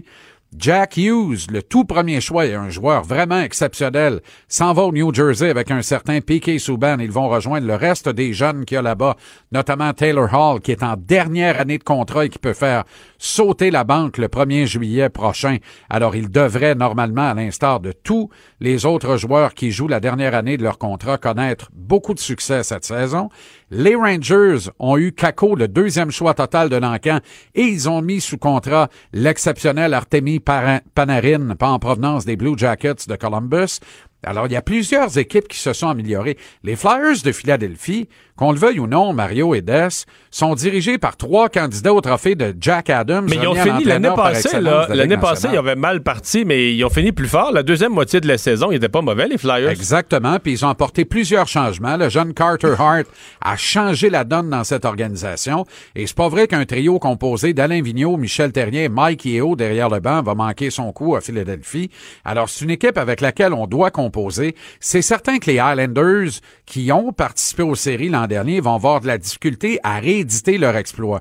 Même chose pour les Hurricanes de la Caroline, et je pense qu'on peut déjà convenir que les Blue Jackets de Columbus ne seront pas des prochaines séries éliminatoires. Mais, pour ces trois clubs qui en sortent, on est capable d'en nommer cinq qui risquent d'y entrer et qui n'y étaient pas il y a un an. Parce qu'il y a encore Crosby et les Pingouins, puis il y a encore Ovechkin et les Caps de Washington. Alors, quelle est la place du Canadien là-dedans? Je pense qu'on peut raisonnablement atteindre le cinquième rang de la, de la, de la section atlantique, mais ce sera insuffisant pour se classer en série au détour du 4 avril prochain. Maintenant, quand on sait ça, et qu'on sait aussi que le prochain repêchage amateur sera présenté à Montréal, qu'il y aura deux très hauts espoirs issus de la Ligue de hockey junior majeur du Québec, le joueur exceptionnel Alexis Lafrenière de l'Océanique de Rimouski et l'excellent jeune Hendrix Lapierre, originaire de Gatineau, qui va s'aligner avec les Saguenayens de Chicoutimi et qui ne cesse de grimper dans les euh, différents tableaux des meilleurs espoirs en vue de l'encan de 2020. Alors, quand on sait ça, ben là, à un moment donné, il faut comprendre. Moi, je, honnêtement, Mario, là, je le dis pas avec dépit. Le Canadien me dirait avec grande transparence, on va faire ce qu'on peut, mais c'est pas grave, parce que c'est vraiment au départ de 2020-2021 que là, on veut entrer sur les rails et ne plus jamais quitter ce train des séries éliminatoires. Et, je serais d'accord avec ce plan-là.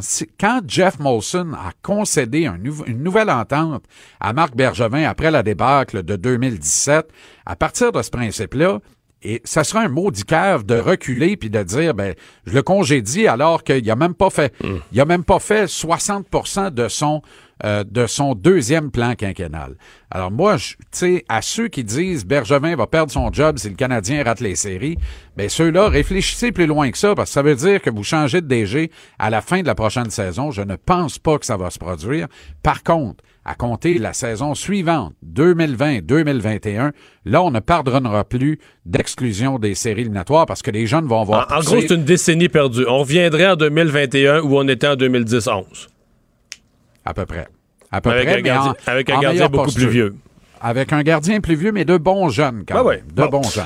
Euh, un mot Et, sur, et euh, Max Domi, oui. qui pourrait être sous contrat pour euh, une longue période. Là. Ouais, ça va peut-être arriver. Ça, faut régler ça. Là. Un mot sur Bianca Andreescu? Ben écoute, elle est, euh, elle a été, elle est au zénith du tennis. Moi, c'est de tout est dans la manière. Je sais pas comment vous avez vécu cette finale-là. Moi, j'ai pas eu les mains moites une maudite seconde. Euh, J'étais installé avec À douce, on 5-5, là, quand, quand Serena remontée à Pas en tout. 5-5? Tu sais quoi, m'a dire, je vais te dire une énormité. Au sport, on peut faire ça, là. M'a dire une énormité. Moi, j'avais l'impression qu'elle ne voulait pas l'humilier à 6-1. Elle s'est dit, c'est la plus grande joueuse de l'histoire Wow. du tennis. Pas vrai que m'a battre 6-1 dans le deuxième set. Je dis pas qu'elle lui a ouvert la porte, mais elle est devenue moins concentrée subitement à 5-1. Vrai que Williams s'est mis à rentrer ses premières balles de service. Tout s'est mis à fonctionner pour Williams d'un coup sec. Alors tu te dis, si Williams joue son meilleur tennis, est-ce qu'elle gagne? Probablement. Mais on va se reposer la question dans trois mois et la réponse serait peut-être Andrescu, si elle joue son meilleur tennis et Williams aussi, va la battre. En attendant, ne lui enlevons rien. Ça a été un parcours extraordinaire. Puis j'étais content qu'elle gagne ça 7-5, t'as pas idée, parce que j'aurais été malaisé un peu. Puis, mais j'ai pas eu de sueur froide pantoute. Elle avait gagné le premier set, puis elle était encore à 5-5. Serena Williams n'a pas mené une seule fois dans tout ce match-là. C'est extraordinaire ce qui s'est passé là. Maintenant, est-ce que Williams s'est battue elle-même plus que Andrescu ne l'a battue? Plusieurs pourraient penser que oui, mais en même temps, Andrescu a cette façon de jouer qui lui permet d'entrer sous la peau de ses adversaires. Et là, c'est Williams, la grande Serena Williams, qui en a été une plate et bête victime sur la plus grosse scène du tennis euh, dans le monde pendant une année, c'est-à-dire la finale du US Open au stade Arthur Ashe devant 20 000 spectateurs et quoi, 20 millions de téléspectateurs qui, à travers le monde, ont regardé cette finale? Andrescu est pour vrai, là. J'espère que personne n'en doute. Cette gamine n'a pas de sang dans les veines. Maintenant, elle va faire face à une suite éloquente, c'est-à-dire des offres qui vont pulluler de partout, des grandes offres de commandites. On va lui offrir des centaines de milliers de dollars pour de simples apparitions. Ce serait simple de tomber dans la facilité d'accepter tout ça. Elle devra garder les deux pieds sur le court pour poursuivre ses objectifs. Et ça, c'est pas clair. Déjà, elle a 4 millions de plus en banque au moment où on se parle ce matin. Elle les avait pas, ces 4 millions-là, il y a 15 jours. Alors, ça change la vie de quelqu'un, ça. On lui souhaite euh, beaucoup d'aplomb et de sang-froid. Merci beaucoup, JC. Et tes Eagles l'ont échappé belle. On aura l'occasion d'en reparler. Tabarouette. Après une demi, j'ai dit, ah oh. va Oh, mais il y avait des Sean Jackson. Mais Deshaun. Jackson s'est pré- s'est présenté. Ouais. Comme toujours. Salut. Ils sont fatigants. Salut. Et on va aller tout de suite à la chronique culturelle. Anaïs, bonjour. Allô, allô. Alors, euh, nouvelle embarrassante pour euh, Patrick Bruel. Nouvelle embarrassante pour ce chanteur. On m'avait dit, faut écouter son père. Le mien a Et t'as raison, Mario, quand tu dis embarrassant, parce qu'habituellement, lorsqu'on parle de Patrick Bruel, ce n'est que pour euh, avoir des éloges envers ce chanteur-là. Tout le monde aime Patrick Bruel. Il est sympathique dans la vie, il est bon en spectacle. Et là, bien, il est visé par une enquête préliminaire pour exhibition sexuelle et harcèlement sexuel. Donc, ça se, ça se serait passé, voilà, du côté de la Corse, le 9 août euh, dernier. Et il a fait appel à une jeune masseuse de 21 ans pour se faire masser le dos quelques heures avant un spectacle. Et là, tout d'abord, il aurait refusé de mettre un boxeur.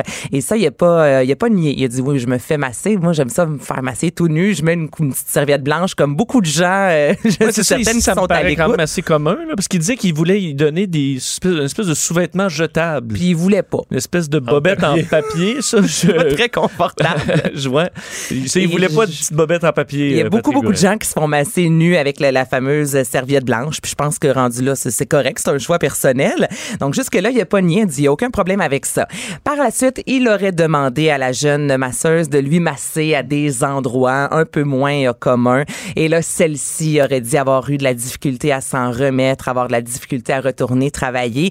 Et de son côté, Patrick Bruel a dit, écoutez bien, là, ça s'est passé une heure ou deux avant mon spectacle, c'était dans ma loge, alors que mes enfants, ma femme étaient pas loin, les gens avec qui je travaille, tout le monde peut entrer à n'importe quel moment dans la loge. Donc, pourquoi j'aurais voulu me faire faire euh, des choses par une jeune masseuse alors que n'importe qui pouvait entrer dans la scène, dans la, dans la pièce, en fait. Donc là, c'est Hmm. à suivre et le dossier n'est pas encore Mais la- euh, un peu bizarre comme la. Comment je dirais ça? La, la- la- la surréaction un petit peu de la. Parce qu'elle semble dire qu'elle a eu de la misère dans les jours suivants. ouais, c'est ça qu'elle n'a pas pu retourner travailler tellement que c'était Je connais vraiment pas ce milieu-là, mais peut-on imaginer?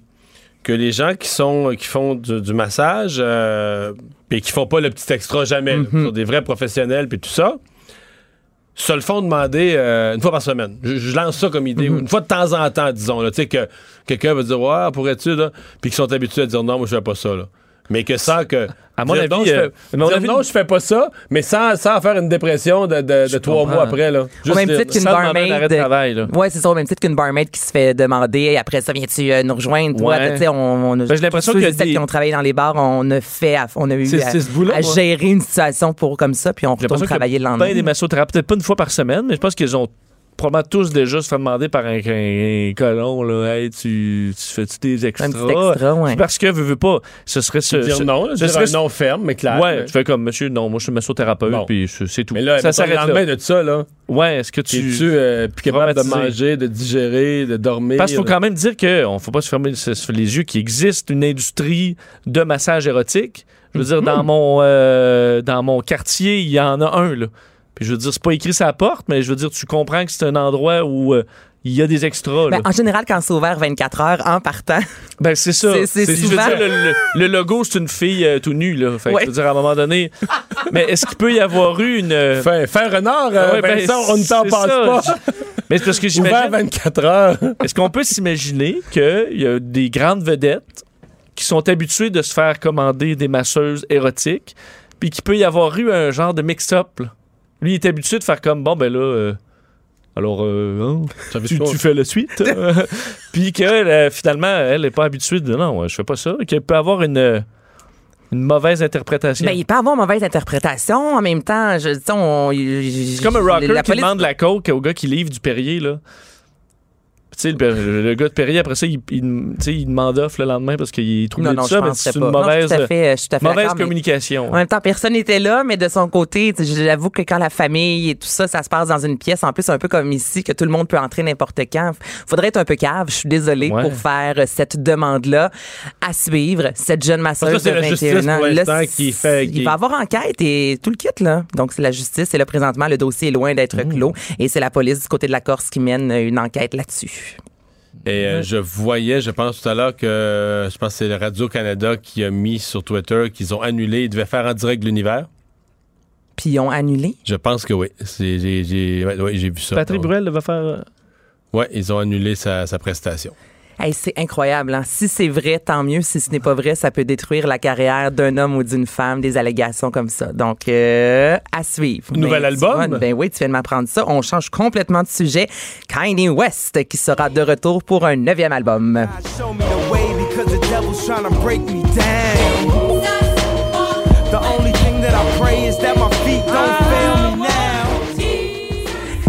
Jesus is King, euh, album qui devrait paraître le 27 septembre prochain. Donc là, il y a des rumeurs depuis un certain temps déjà. Sa femme Kim Kardashian avait euh, publié le 29 août dernier un calepin avec 12 titres. On se posait la question, est-ce que ce sera un album en lien avec Kanye West? Et la réponse est oui. Donc, il a publié aujourd'hui sur euh, ses médias sociaux euh, le livre, en fait, donc le calepin avec les euh, 11, 12 titres même. Et là, les gens disent, attendez, là, c'est pas sûr à 100% qu'un album verra le jour parce qu'il est reconnu, lui, pour dire, oui, oui, je vais faire un album telle date et finalement l'album ne sort jamais. Donc au mois de juin 2018, il a présenté l'album Yi, qui était son euh, son huitième album. Un mois après, il sortait dans les médias disant je vais revenir dans quelques mois avec un nouvel album. Ensuite, il y avait une date de parution le 23 novembre et cet album n'a jamais vu le jour. Donc croisons les doigts. Si vous aimez Kanye West, vous pourrez peut-être avoir son album le 27 septembre prochain, un album à saveur très gospel. Si vous le suivez sur les médias sociaux, vous avez vu passer les Sunday Service où euh, c'est une grosse chorale tous les dimanches à l'extérieur, tout le monde habillé en blanc. Alors on s'entend un album euh, qui sera similaire à ces euh, Sunday Gospel. là. Et l'univers d'Assassin's Creed, mais en version éducative. En version éducative, ça fait longtemps qu'on en parle. Un super de gros euh, projet. Donc, c'est un jeu éducatif d'Ubisoft qui va permettre aux joueurs de voyager dans la Grèce antique. Et Donc on reprend grosse- Odyssey, on reprend le dernier. Là. Euh, oui, mais là, on parle de Discovery Tour Grèce antique. Donc, Mais Odyssée. non, mais il est déjà. T'as-tu vu Odyssey, le Oui, jeu? oui. Tout est là. T'as juste enlevé les, les armes, t'as juste enlevé la bataille, là. Tout est là, tout est reconstitué, puis historiquement, en tout cas, ce que le peu que j'ai pu voir à Delphes, puis tout ça, C'est incroyable. Tout est parfait, Et là. ils ont revisité en quelque sorte ce jeu-là avec une vingtaine d'historiens, des spécialistes qui ont été embauchés pour proposer, oui, un portrait de la Grèce. Et parce que déjà, le jeu que tu viens de me mentionner, dans les écoles, certains professeurs l'utilisaient pour euh, éduquer les jeunes, disant, on va au moins leur parler dans leur langage. Ils aiment les, euh, les, les, les jeux vidéo. Alors, c'est la raison pour Parce que laquelle... là, pour avancer dans le jeu, de temps en temps, faut que tu tues.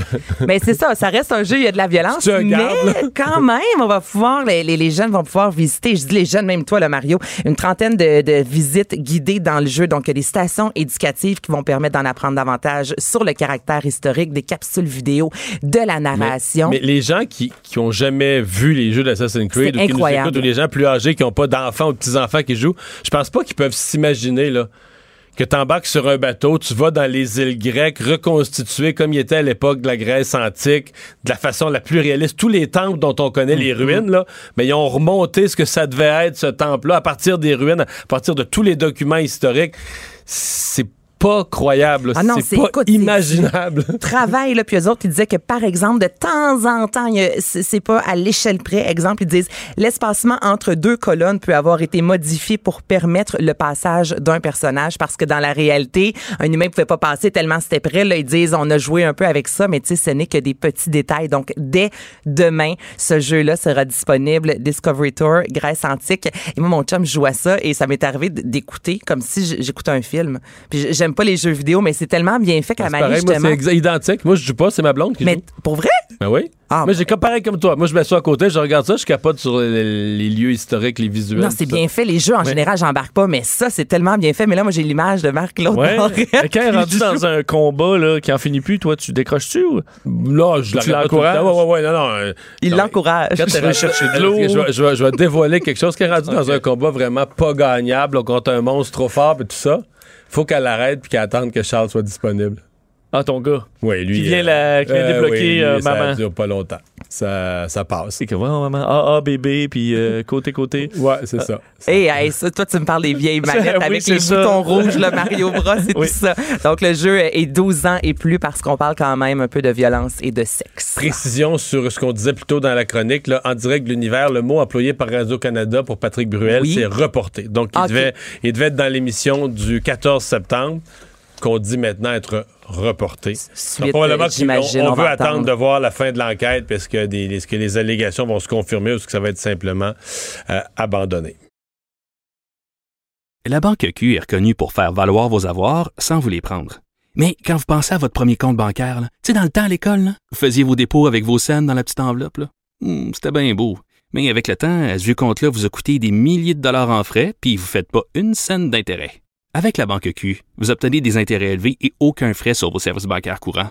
Autrement dit, ça fait pas mal plus de scènes dans votre enveloppe, ça. Banque Q, faites valoir vos avoirs. Visitez banqueq.ca pour en savoir plus. Le retour de Mario Dumont. Parce qu'il ne prend rien à la légère. Il ne pèse jamais ses mots. Cube Radio.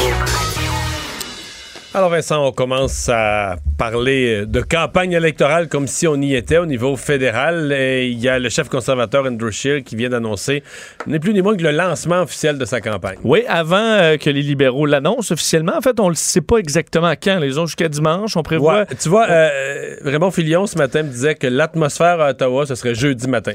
Et est-ce que c'est pour ça qu'on a répondu rapidement chez les conservateurs? On on va faire ça la veille? Donc, mercredi soir, on lance la campagne. Pour les La prendre un peu, de, un peu de cours. C'est peut-être ça parce que, euh, effectivement, là, ça- ça- on embarque dedans et euh, pour les conservateurs, seront vraisemblablement les premiers à lancer leur campagne à Trois-Rivières, donc euh, dans la province de Québec. Oh. Euh, Andrew Scheer, euh, il sera pour, euh, pour lancer officiellement la campagne entouré des, euh, de, de candidats du Québec. Ouais, mais son candidat là à Trois-Rivières, c'est l'ex-maire Yves Lévesque. Exact. Donc, on ne veut pas un candidat vedette. On tente de reprendre euh, ce secteur-là aux, euh, aux néo-démocrates. Alors, il y a quand même des, des chances. Il faut dire qu'Yves Lévesque a quand même été un personnage bien marquant disons, dans, Trois-Rivières. dans- dans la région. Euh, et ensuite, il va partir, euh, Andrew Scheer, pour euh, Mississauga, en Ontario, pour un événement semblable plus tard dans la journée. Alors, là, c'est parti après pour euh, les visites à la grandeur du Canada. Justin Trudeau, donc, on est en attente de voir exactement quand il lance Ben, la, campagne. Tu sais que le, le- le raisonnement des, des- des journalistes, c'est que demain, c'est élection au Manitoba. Que Ça, on met quasiment X à la journée de demain. Ce sera pas demain. Ce n'aurait pas de bon sens de déclencher une élection fédérale le jour où une province est en élection. Mercredi, mais je l'avais pas vu honnêtement, parce que souvent, le mercredi, c'est le Conseil des ministres. Ça aurait pu être une bonne journée pour ça. Mais c'est le 11 septembre. Hmm. Tu déclencherais-tu une élection? Ça me semble que le 11 septembre, c'est comme une journée qui est. Elle est plus pareille dans le calendrier. c'est Elle est comme brisée. euh, C'est une journée brisée. Je sais pas pour combien de temps encore. c'est vrai. Tu, dis, on n'a pas, on n'est pas obligé de faire rien là. On Ouais, va, on va quelques commémorations. En plus aux États-Unis qu'au Canada, mais juste de dire euh, l'élection déclenchée le 11 septembre, là. Je sais pas, ça prend quand même assurément un petit peu de place dans les médias. Il y a toujours Ouais, quelques. euh, Donc, c'est pour ça qu'on arrive à jeudi. Sinon, ça pourrait être euh, vendredi, comme Ça ça, passe dans le mois, La hein. fin de la semaine, ça part mal. Puis samedi, ça n'a pas rapport. Moi, je pense que c'est jeudi ou dimanche. Dimanche, à ce moment-là, ce serait le but serait d'avoir la campagne la plus courte possible, ramener la campagne à sa plus simple expression, le 36 jours, ce qui est le minimum légal. D'ailleurs, euh, c'est l'on dit du côté conservateur, c'est le thème du changement qui sera à l'honneur. C'est drôle parce que le changement, euh, c'est un peu toujours le thème, là. euh, Sauf quand t'es au pouvoir. sauf quand tu es au pouvoir, effectivement. Euh, et en disant bon, que c'est une élection un peu pour remplacer Justin Trudeau et que seuls les conservateurs sont en position pour euh, le faire. Euh, bon, alors, du côté du NPD, ben, eux sont déjà en campagne. Euh, ça a été lancé en fin de semaine dernière. Et pour ce qui est du bloc, réunion à Boucherville dimanche prochain pour lancer officiellement la campagne. Alors, ce sera, ce sera parti. Mais d'ailleurs, je me disais, pour les Manitobains, là, Imagine au Québec, là, Ah, ben on oui. sort d'une Ouais, élection provinciale, on embarque dans le, dans le fédéral. Euh, on aurait, nous, on triple là-dessus, sur, particulièrement toi, mais j'imagine le, le commun des mortels, deux campagnes de suite, Non. ça doit être un peu lourd. Puis là, ben c'est ça. Cette semaine, ce qu'ils vont voir, c'est, mettons, euh, l'élection, l'élection est mardi. Donc, mercredi, jeudi, vendredi, tu vas voir des gens là, avec des escabeaux dans les, dans les poteaux. Le qui grand ménage. Qui décrochent des pancartes, là. Puis, je veux dire, le lendemain, il y en a d'autres qui vont accrocher d'autres pancartes. Ça fait que Oui, puis il y en a qui sont pas rapides à enlever les pancartes. Non, mais ça tu se pourrait qu'à un moment donné, t'aies des pancartes qui ont plus rapport, des vieilles pancartes de l'élection. Est-ce- qu'avec le dossier euh, environnement, il y a de plus en plus un malaise sur les, les- les- les pancartes? Qui Ben, m'apparaît quand même une. tu a un gaspillage. Ben, ils vont tous dire qu'ils les récupèrent. qu'ils- qu'ils- gros chloroplaste, là. euh, Hein, t'as un bon point. Parce que je me dis à un moment donné, en mettre moins des plus grosses ou euh, miser sur, on va miser davantage sur euh, la publicité ou autre chose parce qu'on veut pas avoir à, dire, à la grandeur du Eh Canada, la quantité de affiches, plastique là. que tu t'imprimes, c'est fou, là. les affiches, là, tout le monde trouve ça niaiseux. Puis moi, à un certain point, je me suis interrogé. Puis en politique, là, tu te demandes, tu peux t'interroger sur l'utilité des affiches jusqu'au jour où t'en mets pas. Mais les mêmes parce que les citoyens sont contradictoires. Ça, c'est ce que tu apprends en politique. Les mêmes citoyens qui disent ah, que c'est inutile. Maudite pancarte. Tu sais, qu'est-ce que y que les partis sont innocents avec ça? C'est, ça salit la ville. C'est laid. Mais en pas, là, les mêmes citoyens, tu vas les croiser, là, serrer des poignées de main. Puis ils me disaient Ah, M. Dumont, vous êtes dans le comté, on pensait que vous ne présentez pas de candidat, vous n'avez pas d'affiche. Mais là, tu jases avec eux autres, puis ils te disent que c'est con, les affiches, puis c'est du gaspillage. Si Mais t'en si- mets pas, Mais quatre minutes avant, imagine, pas juste qu'ils n'avaient pas pensé voter pour toi, là. Il avait même exclu que t'étais pas dans le comté, que tu présentais pas de candidat, que t'étais pas dans ce course-là, parce que t'avais pas d'affiche. Ouais, mais je comprends, mais pourquoi on dit pas, admettons, on, on dit un, nombre d'affiches limité par, tous les euh, partis? par, par tout pour, ben, mais par comté, puis tu Ouais, dis c'est pas plus que 50 puis, ou 25. Là, tout le monde est sur un pied de la grandeur des d'égalité. comtés, là, dans, dans le comté de Gaspé, par paysan 50, là, m'a te dire une chose, tu verras pas beaucoup. Non, mais je veux dire qu'il y a une limite. À un moment donné, ça fait. On est dans une euh, quantité de réduction de plastique, puis je comprends pas que ça, ça fait pas partie. T'as des partis qui disent à quel point nous, là, faut qu'on arrête de vivre, mais eux, ben, d'un océan à l'autre, des panneaux de plastique sur tous les poteaux de téléphone et des d'hydro auxquels on, euh, on peut penser. Après moi, le parti le plus écologique dans la prochaine élection, là, dans le sens de ce que tu amènes, Oui. ça va être le NPD. Parce qu'ils ont pas une scène. C'est exactement ça. Ils sont cassés comme Ouais, des clous. ouais. Ils n'ont pas les moyens de Ouais. voyager en avion. Ah, c'est beau ça? Oui. Pas les moyens de voyager en avion, Oui. pas d'avion, pas de kérosène J'ai d'avion. un ami de même là, qui se vante d'être vert parce qu'il prend Amigo Express, parce que t'as pas une scène pour avoir un char et il a, il a pas le choix de dire que c'est vrai. Ouais. Puis peut-être qu'il va y avoir moins d'affiches aussi. Puis dans les circonscriptions, moins d'affiches parce qu'ils n'ont pas eu de campagne de financement qui ont fonctionné, puis tout ça. Fait que ça, le NPD va gagner le, le concours au niveau De euh, l'écologie. Est-ce que ça va amener les votes? Ça, on le Ah, saura le 21 octobre au soir. Euh, on va euh, tout de suite. Ben, un mot sur Sainte-Marthe. C'est quand même un peu inquiétant à Sainte-Marthe-sur-le-Lac, malgré les travaux, sécuriser la digue, etc., etc. Il y a bien des gens qui veulent carrément. euh, ils veulent plus vivre là. Oui, la ville de Sainte-Marthe-sur-le-Lac a fait un sondage disons, interne chez ses citoyens pour savoir est-ce qu'ils envisagent de, de quitter carrément la, la- la ville. Et ben, carrément, la moitié d'entre eux se disent vouloir déménager. Pour vrai. Euh, en fait, il y a eu 434 répondants sur euh, les 1600 résidences sondées. 226 veulent rester, 208 veulent déménager. Alors, c'est quand même... Parce que, euh, objectivement, là, ce qui leur est arrivé, là, je comprends le drame, je comprends tu te remets pas de ça. Je peux, mais objectivement, ils sont pas dans une zone inondable comme la Beauce, là, comme la le bassin de la rivière Chaudière. là. Vous savez, la digue a cédé, ça aurait jamais dû arriver. Il y a eu un déficit d'entretien. L'année. La, digue a cédé, mais la digue en question là, était sous avertissement qu'il s'il est arrivé quelque chose de quasiment prévisible. Là, bon, euh, dû à cet événement-là, on prendra. C'est sûr que là, ils peuvent dormir tranquille. On prendra plus jamais de risque avec la digue. On aurait de construire la digue la plus grosse, la plus solide, puis tout ça. Pour vrai, il y en aura plus de problème. Là. Ouais, mais est-ce que tu fais encore confiance une fois que tu as été... euh, Non, je sais, mais, perdu? mais moi, je regarde ça objectivement, puis je me dis, ils n'ont pas de raison de plus avoir confiance. Ils peuvent être, en- ils peuvent être, ils peuvent être extrêmement choqués de la négligence qui a conduit à l'événement, de dire on avait des rapports qui nous parlaient de l'état de la digue, les, les mesures n'ont pas été prises à temps, ils ont attendu une année trop tard, puis tout ça. Mais, sincèrement,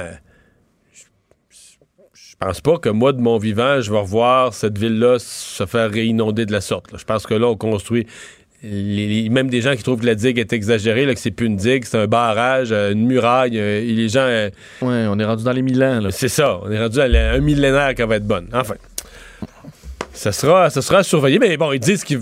Des fois, c'est aussi une chose de dire tu réponds à un sondage parce que tu es choqué. Ah, moi, je quitterais, mais dans les faits, euh, probablement qu'ils vont Ouais, c'est pas aussi facile parce que vu pas la valeur doit quand même être affectée. Ça, c'est un point. Ouais. C'est pas la bonne année pour vendre. Tu sais, si t'es pour mettre ta maison en vente, t'es peut-être mieux de patienter 2-3 ans, que tout se replace, puis que. que les gens ont pris confiance, Ben que la une, une ou deux saisons où tout va bien, puis les fleurs repoussent, puis la maison est redevenue belle, puis euh, on a oublié ça qu'il y a eu des inondations, que de la vente là, ce mois-ci. En tout cas, à mon avis, c'est un peu le cas.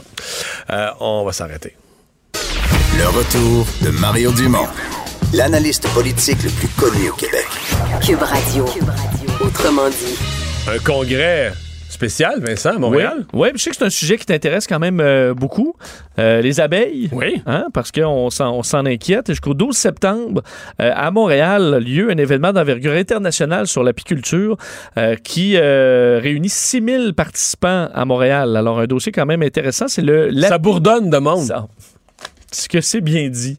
C'est le 46e Happy Mondia, donc qui réunit euh, des experts de l'industrie, des chercheurs, pour une question quand même très importante, plus importante qu'on pense souvent dans la société. Et on va parler tout de suite avec Pierre Giovenazzo, président de ce 46e congrès à Pimondia. Bonjour. Euh, bonjour. Et aussi professeur au, dép- donc, euh, au département de biologie de l'Université Laval. Euh, on parle de quoi dans un congrès de, de spécialistes des abeilles? Ouais, On parle de pas mal de tout ce qui, surtout ces congrès à Pimondia qui ont lieu à tous les deux ans. On en profite pour parler littéralement de tout. De, on, parle, on parle de l'économie, de l'industrie, on va, on va parler de la biologie de l'abeille, on va parler des, euh, des maladies des abeilles, euh, de la pollinisation. Fait qu'il y a sept grands thèmes qui sont euh, présentés à notre Apimondia. Et puis, on les a splittés, là, on a séparé ça en 40, euh, 43 symposiums de trois heures. Fait qu'il y a quatre salles concomitantes. Fait qu'il y a du stock, là. Euh, il a- OK. il on va parler de pas mal de choses. Fait que là, quand on va sortir du congrès, là, c'est quoi le problème de l'heure dans le monde de la- de l'apiculture? Ouais, ben nous autres, cette année, la Pimondia Montréal 2019 euh, va mettre un peu de l'avant deux choses. Là. Donc, euh, la première chose qui, qui préoccupe beaucoup l'industrie euh, de l'apiculture, c'est la- les fraudes alimentaires. Oh, Euh, fait que puis le miel, ben, qu'est-ce que tu veux, ça s'en sort pas. C'est un produit euh, à valeur ajoutée, hein, le miel. Fait que euh, c'est comme n'importe quoi, ben, il y a des fraudeurs qui, qui en profitent euh, de différentes façons, soit par de l'étiquetage frauduleux, ou bien tout simplement en modifiant la composition du miel qui est là-dedans, en ajoutant des sucres de moindre qualité. Euh, il y en a là, des, des- des méthodes de fraude, de fraude, il y en a en masse. Fait que, euh, c'est un, un, un commerce international. Tu sais, le prix du miel, il est basé, euh, il, y a un, il y a il y a un prix qui est fixé mondialement. Fait que c'est ça que c'est, ce qu'on va attaquer cette année. On, on, en- on a passé aujourd'hui euh, deux symposiums, une table ronde où on discuté de cette situation-là. Et, et le problème qu'on voit souvent, là, que des colonies d'abeilles sont menacées à cause des, euh, des pesticides, des produits chimiques euh, en agriculture, est-ce que ça, c'est est-ce que c'est moins pire que c'était? Est-ce que c'est encore vrai? Est-ce que c'est encore une, une inquiétude qui est sur toutes les lèvres dans un congrès comme le vôtre? Non, non, c'est encore, encore mis de l'avant aussi. Il y a des tables rondes sur l'avenir de l'agriculture. Mais vous savez, M. Dumont, c'est- c'est un petit peu plus. c'est- sais, on parle de l'abeille, mais c'est un petit, un petit peu plus inquiétant que ça. C'est que ça, c'est notre société, notre environnement à nous autres. L'abeille, elle vit où on vit, nous. Fait que ça, ça a un impact sur toute la, toute la société euh, à travers la planète. Euh, au Canada, en, aux États-Unis, en Europe, c'est une préoccupation aussi. Euh, L'usage abusif, je dirais, des produits phytosanitaires. Mais malgré le fait qu'on en a besoin pour produire notre agriculture qu'on a actuellement. Donc, nos supermarchés sont pleins de bouffe parce que euh, on a une agriculture qui, qui nous offre cette bouffe-là également. Puis pour nous l'offrir, ben c'est notre agriculture moderne qui nous offre ça avec toute l'utilisation des, des engrais, des, des, des herbicides, des pesticides et puis des, des, des fongicides. Fait que ça fait partie de tout ça. C'est l'équilibre, l'équilibre à trouver, là.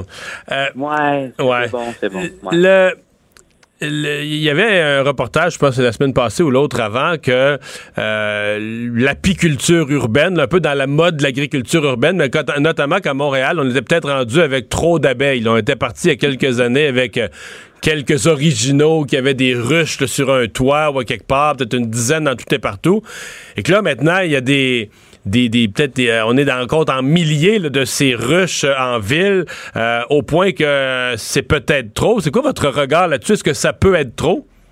Ouais, ben, je pense qu'on est rendu au niveau de la urbaine à, un- stade où il faut faire un reset. Là. Tout, wow, là, là, là c'est, intéressant au début. Vous savez, quand on vit en ville, on est loin de l'environnement, on se sent responsable, on fait, on fait notre notre euh, c'est notre récupération des déchets. Puis on dit qu'est-ce que je pourrais faire pour l'environnement? Puis là, tout d'un coup, bing, parfait. On va avoir une ruche. Puis tu sais, ça, ça, te donne une conscience environnementale d'avoir d'entretenir une colonie d'abeilles. Mais entretenir une colonie d'abeilles, les gens, tu sais, font ça avec des bonnes intentions. Mais ils connaissent rien là-dedans. Ben, ah bon québécois? c'est compris. C'est un petit peu ça qui est, qui est peut-être on est rendu à ce point-là. Là. C'est, c'est quoi les c'est quoi les risques? Pourquoi ça serait, mettons, quelqu'un qui connaît rien là-dedans, là, qu'est-ce qu'il peut faire comme erreur ou comme qui générer des conséquences négatives? Ben, euh, je vous dirais, il y en a quelques-unes, puis je vais vous en identifier quelques-unes seulement. Là. Euh, ben, la première, évidemment, c'est d'arriver puis d'entreprendre l'élevage. C'est une colonie d'abeilles, là, tu sais. Des fois, en plein milieu de l'été, il y a 60 000 abeilles là-dedans, là. Fait que c'est une petite bombe, ça va là, tu sais. Puis euh, ces, ces abeilles-là, ben, quand ils veulent se, se ils peuvent se diviser en deux colonies. Fait que là, tu as une colonie qui part, puis elle s'en va en ville quelque part. tu sais. Fait que elle, elle cherche un nid, elle cherche une place. Fait qu'on a les problèmes d'essaim. Puis après ça, ben, avec ces essaims-là, qui se promènent partout, qui viennent des ruches urbaines, ben, souvent les, les ruches urbaines sont moins bien traitées contre les pathogènes, contre les maladies. Fait que c'est une source de propagation de maladies vers l'apiculture qui est un commercial alentour. Les vrais professionnels là, qui, qui gagnent leur vie de ça. Fait que là, euh, puis, tu sais, souvent, les apiculteurs urbains, on les voit pas dans un congrès d'apiculture, tu sais, fait qu'ils sont pas nécessairement au courant de, des- des- des- des- stratégies qu'on a de, de lutte intégrée. Tu sais, l'agriculture- c'est un, un domaine agricole qui est bien organisé, euh, prime abord, là, tu sais. Mais c'est ça. Fait que moi, je pense qu'on est rendu à un, je trouve ça intéressant. Euh, L'apiculture urbaine, je trouve que c'est, c'est comme la- la- l'agriculture urbaine de façon générale, je trouve que c'est fantastique, là. Euh, Mais vous dites c'est peut-être planter, planter quelques se plantes de tomates sur son balcon, il peut pas arriver, il peut pas arriver de grosses conséquences négatives. Mettons que tu rates ton coup là, ou tu les arroses mal, il peut pas arriver grand chose de grave. Euh, Ben, 60 000 là, abeilles, c'est peut-être un peu plus compliqué. Ouais, mais ton plant de tomate va mourir. Ouais. Si tu n'entretiens pas. Fait là, c'est la même affaire qu'un. Fait que là, on a tout le côté éthique derrière tout ça, là. Tu sais, si tu t'occupes pas de ta ruche, ben, elle, elle- là. Même, je veux dire, que c'est des insectes, mais c'est pas grave, là. Tu sais, c'est, faut avoir quand même une conscience que ce c'est un fait, là. organisme vivant, là. Tu sais, c'est ça. Mm. Mhm. Euh, le, le- le- le- les maladies, vous avez mentionné ça deux, trois fois, là, euh, des maladies qui se propagent. Euh, C'est-tu un gros problème? Y a-tu vraiment des. Parce qu'on dirait qu'on on imagine mal les maladies d'insectes. On a l'impression que les insectes sont, pas malades comme les mammifères ou les oiseaux. Ah ouais, il y a tout. Ils ont des bactéries, ils ont des champignons, puis là, ben, évidemment, ils ont un parasite qui est le varroa, que je pense que je vous ai déjà parlé de ça. C'est un acarien, c'est comme un genre de, puce, là, c'est un pou, mais c'est un acarien qui est, dévastateur, qui est planétaire, et c'est probablement le, pathogène le plus important que l'apiculture doit faire face actuellement. Euh, puis ça, il y a des traitements contre ça. Fait qu'il faut vraiment surveiller euh, ces traitements-là pour pas perdre notre colonie. Fait il y a ça, mais il y a, il y a- il y a- comme je dis, il y a des livres sur les pathologies des, abeilles. Puis les abeilles, l'apiculture, c'est des millénaires de connaissances. On parle d'une d'une d'une domestication qui date de plusieurs milliers d'années. Là, euh, c'est pas nouveau l'apiculture, mais fait que des maladies d'abeilles, c'est connu. Hmm? Vous parliez de la grande problématique de la fraude du miel là, qui, a qui a- puis qui semble être un fléau un peu partout dans le monde. Est-ce que d'acheter euh, au Canada ou, ou les produits québécois, on est sûr que c'est correct? Puis sinon, comment on fait pour savoir, même à l'international, reconnaître le, le vrai du faux assez facilement? Ben, c'est bon, là. Ça veut dire, nous, au Canada, on est, on, on est encadré par l'Agence d'inspection des aliments qui font un check euh, sur tout ce qui entre au Canada. Et annuellement, ils vont toujours intercepter des arrivées de miel frauduleux. Puis il y en a eu cette année, là. Il y en a eu dernièrement. Fait que ça, ça fait partie de la game. Qui arrive d'où? notre- Hein? Il arrive d'où? Ah, euh, je pourrais pas vous dire. Je, suis désolé, mais il y, en- il y en a à tous les ans. Là, c'est pas rare qu'on intercepte des fraudes comme ça. Euh, mais ça, c'est notre agence d'inspection qui fait ça pour nous. Hein? Fait que ça, c'est notre première. Ça, c'est une barrière euh, qui est assez euh, importante. Puis après ça, ben c'est, je vous dirais, c'est- rendu quand c'est rendu dans les tablettes, ben là, c'est à chaque individu. Puis vous dire comment il peut faire. Ben moi, je vous dirais acheter lo- local. Tu sais, allez voir votre apiculteur, puis connaissez votre, le- votre, votre apiculteur, puis euh, développer une, con- une confiance. Puis là, il va euh, euh, acheter du miel des, des régionales. Là, Je pense que ça se goûte aussi quand même un peu. là. Quelqu'un, vous, vous vous en rendrez assez, assez vite compte? Ah non, non, non, c'est pas si facile que ça. Non, OK. Ah non.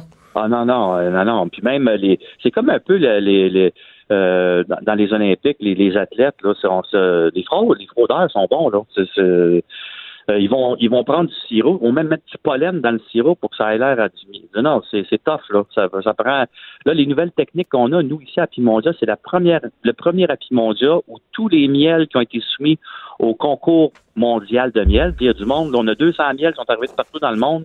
Puis euh, ils veulent tout avoir le de best, euh, le, le meilleur miel au monde. Fait que euh, nous, tous les miels qui sont rentrés ici, ils ont tous été analysés par euh, une méthode qu'on appelle NMR testing. Donc, et puis c'est c'est un test qui vérifie la signature du carbone des sucres. Et là, on est capable d'être certain que euh, les sucres qui sont dans le miel proviennent de nectar et non des sucres qui proviennent de la canne à sucre ou de la betterave à sucre. Fait que là, on est puis là, on, on- tous nos miels ici qui ont été, euh, qui sont euh, au concours, c'est beau là.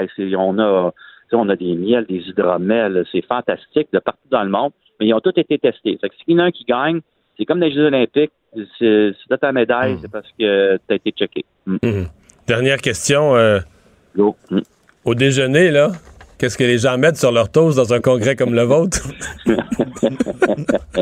du, beurre de pinot. Non, non. du miel. Ah ouais, du miel, c'est bon. Pierre Giovezzano, président du 46e Congrès international à Pimondia. Merci d'avoir été là.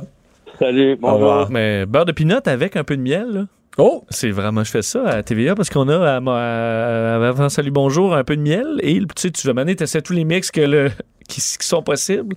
Et euh, beurre de pinot et miel. Moi, je dois dire que le, miel, c'est ça, je me- au déjeuner, je mange pas de miel, là, je trouve. Mais euh, je trouve que si j'étais producteur de miel, moi, ce que je valoriserais, là, pour la voix, là, tu sais, pour, je veux dire, euh, quand je travaille, bon, quand t'es pour perdre la voix, il y a les suppositoires, mais ça, c'est le dernier, dernier, préfère dernier, une cuillerée de miel à un dernier recours, là. Mais je veux dire, le miel, ça marche. Tu sais, nos mères, nos grands-mères, mais ça marche vraiment. Moi, ça m'arrive, quand j'ai des, des grippes, tout ça, là, à 9h30, avant de rentrer en onde à 10h, là, je prends deux cuillères à thé de miel, là. Mais le pire, c'est que Ça éclaircit la voix, c'est merveilleux, là. Tu sais, il y a des scientifiques, quand les, les, les sirops antitoussifs, dans bien des cas, sont moins efficaces que- Qu'une cuillerée de que miel. Ouais. Parce que ça a des bienfaits réels. La Banque Q est reconnue pour faire valoir vos avoirs sans vous les prendre. Mais quand vous pensez à votre premier compte bancaire, tu sais, dans le temps à l'école, vous faisiez vos dépôts avec vos scènes dans la petite enveloppe. Hmm, C'était bien beau. Mais avec le temps, ce vieux compte-là vous a coûté des milliers de dollars en frais, puis vous ne faites pas une scène d'intérêt. Avec la Banque Q, vous obtenez des intérêts élevés et aucun frais sur vos services bancaires courants. Autrement dit, ça fait pas mal plus de scènes dans votre enveloppe, ça. Banque Q. Faites valoir vos avoirs. Visitez banqueq.ca pour en savoir plus.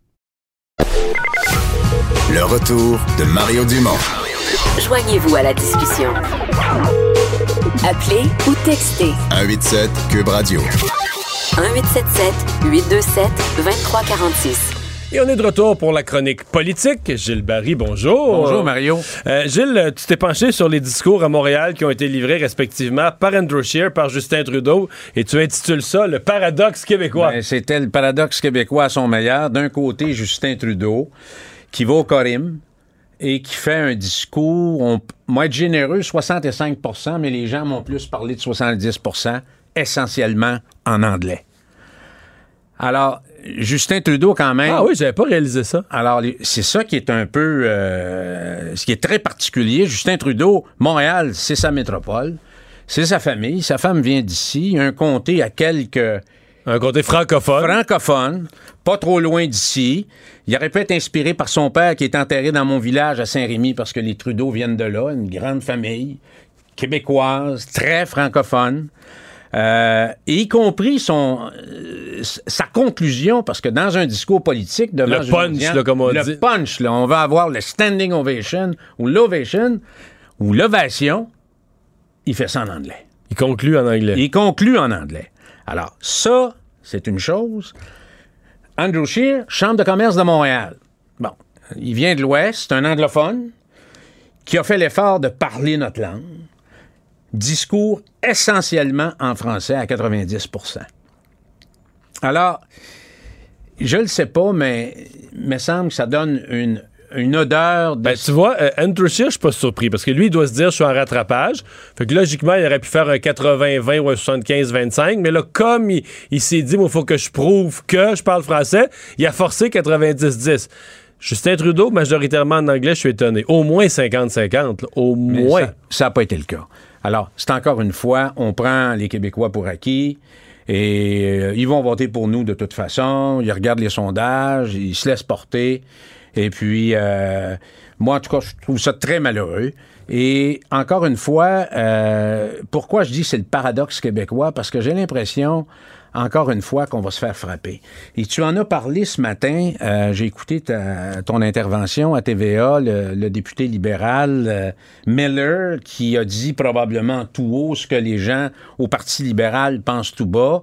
Il y a un mouvement actuellement, puis il y a une lame de fond, je crois, au Parti libéral pour attaquer, pour frapper euh, la loi québécoise sur la laïcité. Mais pas avant les élections. Non, ça c'est sûr. Avant les élections, on touche pas à ça. On dit qu'on étudie le projet de loi encore. Exactement. Qui est déposé depuis, qui est déposé depuis euh, l'année passée, là.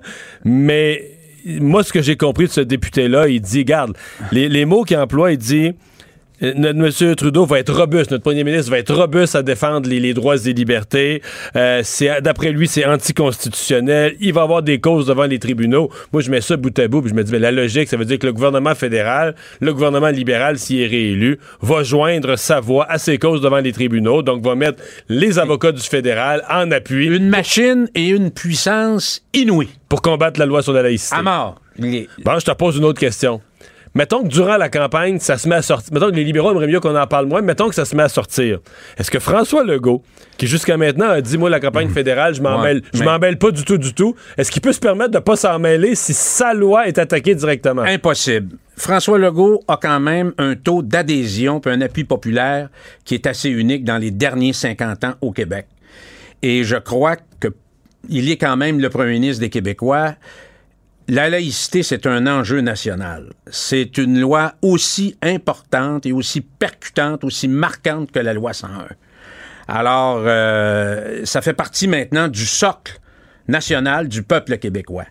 Alors, il, y a l'obligation, il y a l'obligation au moins d'interroger. Il doit questionner. Moi, je dis pas de prendre part dans la campagne pour un parti ou pour l'autre, mais il se doit, comme premier ministre du Québec, de poser des questions. De poser des questions là-dessus. Il y aura sans aucun doute des questions à poser sur l'immigration. On y reviendra, Mario, au cours de l'automne. Mais l'immigration, euh, tout le monde est pour ça ces temps-là. Sauf que dans le concret, euh, c'est encore extrêmement compliqué pour euh, attirer, exemple, si on va avoir de la main-d'œuvre agricole en région, ben c'est un processus de, for- de formulaire qu'on doit remplir qui va durer à peu près 18 Mais mois. cette année, à, à Québec, par exemple, euh, pas en agriculture, mais en restauration, j'ai le témoignage de quelqu'un qui avait demandé, il avait besoin de main-d'œuvre pour pouvoir opérer son restaurant. Évidemment, pendant la saison des vacances. Le dossier du fédéral a, déblo- du fédéral a débloqué fin août. L'été passé, là. L'été passé. Alors, moi, je reviens sur la campagne, euh, deux discours différents. C'est le paradoxe québécois. Et je me rappelle ce que M. Bouchard nous avait dit à un moment donné, puis qui était un peu le, un élément déclencheur, c'était l'élection de Jean Chrétien après son élection à lui, où il va chercher quand même une majorité des voix au Québec. C'est que dans l'histoire du Québec, depuis Maurice Duplessis, on a toujours envoyé nos premiers ministres à Ottawa négocier pour nous, non pas en position de force, mais les deux mains attachées derrière le dos, puis un bloc de ciment enchaîné les pieds de nos premiers ministres. Alors, comment tu veux défendre ça? Alors, demain matin, sachant que l'offensive fédérale va arriver de toute façon si Justin Trudeau est réélu pour frapper de plein fouet le projet de loi de la laïcité, pourquoi on, on s'apprête à voter pour un gouvernement libéral au Québec, à Ottawa? Alors, c'est une grande question. On, dirait Ben, qu'on ben, est, moi, ma- mon point- on moi, est-tu mon point. masochiste? Ben, moi, mon point, il faut minimalement que Justin Trudeau, avant qu'on vote, ait répondu clairement à cette question-là. S'il est pour pas s'en mêler, si les libéraux nous disent, garde, on va laisser aller le Québec, puis on n'ira pas, on, on participera pas aux contestations de loi 21, qui s'y engage formellement. Alors, c'est pour ça que je dis que là, les, les autres partis ont la responsabilité, au lieu de nous enferrer pendant des jours sur un remake de soirée canadienne, qui est l'ouverture du débat sur l'avortement. Ça fait tellement dépassé, là, on dirait les mononcles avec des dents en or autour des dents qu'on voyait dans, dans- avec euh, la soirée canadienne. là, Avec Louis Bilodeau. Exactement. Alors, c'est un vrai remake de ça. Alors, pourquoi qu'on pose pas des vraies questions sur les enjeux qui touchent les Québécois? Ça, ça en est un. La question de l'immigration, la gestion de l'offre, on en est où avec ça? Pourquoi qu'on revient pas là-dessus? La crise économique ou la récession économique mondiale qui va venir, ça va être quoi la position des, du futur premier ministre du Canada face à ça? L'impact des mesures chinoises contre euh, les produits agroalimentaires canadiens, dont le porc québécois est vivement On perd 6 millions par jour, ça. impacté aujourd'hui. Pourquoi on parle pas de ça? Des bonnes questions. La Banque Q est reconnue pour faire valoir vos avoirs sans vous les prendre. Mais quand vous pensez à votre premier compte bancaire, tu sais, dans le temps à l'école, là, vous faisiez vos dépôts avec vos scènes dans la petite enveloppe. Hmm, C'était bien beau. Mais avec le temps, à ce compte-là vous a coûté des milliers de dollars en frais, puis vous ne faites pas une scène d'intérêt. Avec la Banque Q, vous obtenez des intérêts élevés et aucun frais sur vos services bancaires courants. Autrement dit, ça fait pas mal plus de scènes dans votre enveloppe, ça. Banque Q. Faites valoir vos avoirs. Visitez banqueq.ca pour en savoir plus. Le retour de Mario Dumont. l'analyste politique le plus connu au Québec. Cube Radio. Autrement dit. Master Bugarici qui est en studio pour les têtes enflées. Bonjour. Bonjour Mario, ça va bien? Ça va très, très bien. Attendaient la, la, la, la- l'annonce, la promo, là, quiz humoristique, mais on dirait que ça met pas assez en valeur. Vous êtes des grands intellectuels, les têtes enflées, là, non? J'aime ça, justement, en m'en venant tantôt, je lisais le dictionnaire. Oui, oui, je me réchauffais. Bon, c'est bien ça. T'es rendu à B depuis le début de la saison. Non, non, on est encore à A. Puis d'ailleurs, ça fit bien parce qu'aujourd'hui, la question a rapport avec l'Arabie Saoudite. Je viens de faire un jeu de mots avec OK. le A. Tu me parles de l'Arabie Saoudite. C'est quasiment déjà un indice que tu me donnes, là? Euh, ouais, ben, tu sais qu'ils font l'objet de plusieurs critiques dernièrement. Oui. Pour quelle raison? Euh, L'Arabie Saoudite fait l'objet de critiques pour beaucoup de choses, là, pour la Oui. façon dont ils ont traité la population au Yémen euh, dans une espèce de guerre civile. Ben, éliminons ça. On, pourrait, on pourrait l'éliminer, en fait. Ça, Mais une on- nouvelle critique, récente, récente, Ouais, ça n'a pas rapport avec la politique ni avec la condition de vie des citoyens. Parce qu'ils ont fait quelques changements pour les femmes. Les femmes peuvent en même temps voyager seules, mais je pense pas que c'est pour ça qu'ils sont critiqués. Non, parce que ça, c'est un beau geste. J'aime ça. Oh, ben, mais on n'est oui, pas c'est là. un beau geste quand- C'est un beau geste quand précédemment tu laissais pas les femmes euh, agir ça. Nouvelle, nouvelle, nouvelle critique. Qu'est-ce qu'on pourrait. Mais ça n'a pas rapport avec la violence, la guerre, Non, les du armes. tout. non, Non, du en tout. fait, en fait ça- c'est une, méthode utilisée pour redorer l'image du pays qui fait jaser, en Ah. fait. C'est la façon qu'ils s'y prennent. Puis, tu sais, il y a plusieurs qu'ils compagnies. manipulent les réseaux sociaux? Hmm. T'es- ça brûle. tu sais, J'ai quasiment le goût de te le donner, Oh, en fait, parce qu'on dit pas mal, c'est pas mal ça, en fait. Je trouver plus proche. Là. Ouais. Donc, ils manipulent presque les réseaux sociaux. Ils inventent des faux comptes euh, et je sais pas qu'est-ce que tu fais pour les réseaux sociaux. Ils font des faux commentaires. Non, mais ils font quelque chose que plusieurs compagnies payent des font gens. déjà. Ouais. Ils payent des gens pour parler en Bingo. Saoudite. Bingo. On parle d'influenceurs. En fait, on parle, il y en aura plusieurs, mais évidemment, là, on va parler de A.G. Lal, qui était approché au printemps dernier pour pouvoir redorer l'image. En fait, puis ce qu'il faut savoir qui est un peu contradictoire, puis c'est là c'est là les gens chialent ou sont pas contents, c'est que cette dame-là fait ça dans la vie. Elle fait des voyages, puis elle fait des publicités, mais elle est toujours en bikini, quasi tout nu. Ça fait que ça va à l'encontre un peu de- des mœurs. Tu sais, on est quand même dans le pays où il y a encore une police quand même pour la religieuse qu'on dit. Oui, oui, mettons. Ça fit pas vraiment dans le Mais là, elle décor. n'est pas en allée fait. en bikini en, en Arabie Saoudite en disant qu'elle est bien accueillie là. là. Je t'invite à aller visiter son compte Instagram, c'est surprenant. Fait que là, évidemment, c'est la tollée, puis les gens sont Hmm. pas contents parce que ça fit pas avec tout ce qui se passe là-bas. Mais c'est le moyen qu'ils ont quand même utilisé pour pouvoir redorer son image. On parle d'une fille qui a à peu près un million de followers là, sur, sur Instagram. Oh, ça vaut son pesant d'or. Ça vaut son pesant d'or. Comme à 17h, à la barre Vincent Ah, Dessureau. Puis je en forme, tu le sais. J'espère que Richard, il l'est. Puis j'espère que t'es Vanessa. particulièrement en feu. Et le vendredi, puis les autres jours. Les têtes enflées, 17h. Le retour de Mario Dumont, l'analyste politique le plus connu au Québec. Cube Radio. Autrement dit. Le buzz de Vincent Dessureau. Et dans ton boss d'aujourd'hui, tu nous parles de l'efficacité de l'étude active et passive. Oui, ben, Qu'est-ce que l'étude active et passive? Bon, je vais vous expliquer, expliquer parce que souvent, il y a des études que je trouve un peu bidons. Celle-là, je l'ai trouvée intéressante pour ceux qui sont à l'école encore, euh, secondaire, université, cégep. Euh, D'ailleurs, étude de l'Université de Harvard dans la faculté euh, des- des- des sciences et de la physique pour voir, parce qu'ils ont testé deux méthodes d'éducation, disent passive et active passive, c'est, mettons, tu t'assois, puis il y a un professeur qui t'explique. Magistral. Ouais, c'est exact. Donc, en suivant l'explication et tout ça, la résolution de problèmes, justement dans une classe de physique. Donc, quand même, euh, quelque chose d'assez avancé. Versus l'apprentissage actif ou euh, l'étude active où là tu dois t'as t'as- t'as tous les éléments puis tu te démerdes t'apprends tu fouilles et tu, tu résous tes problèmes sans être pris par la main disons ok?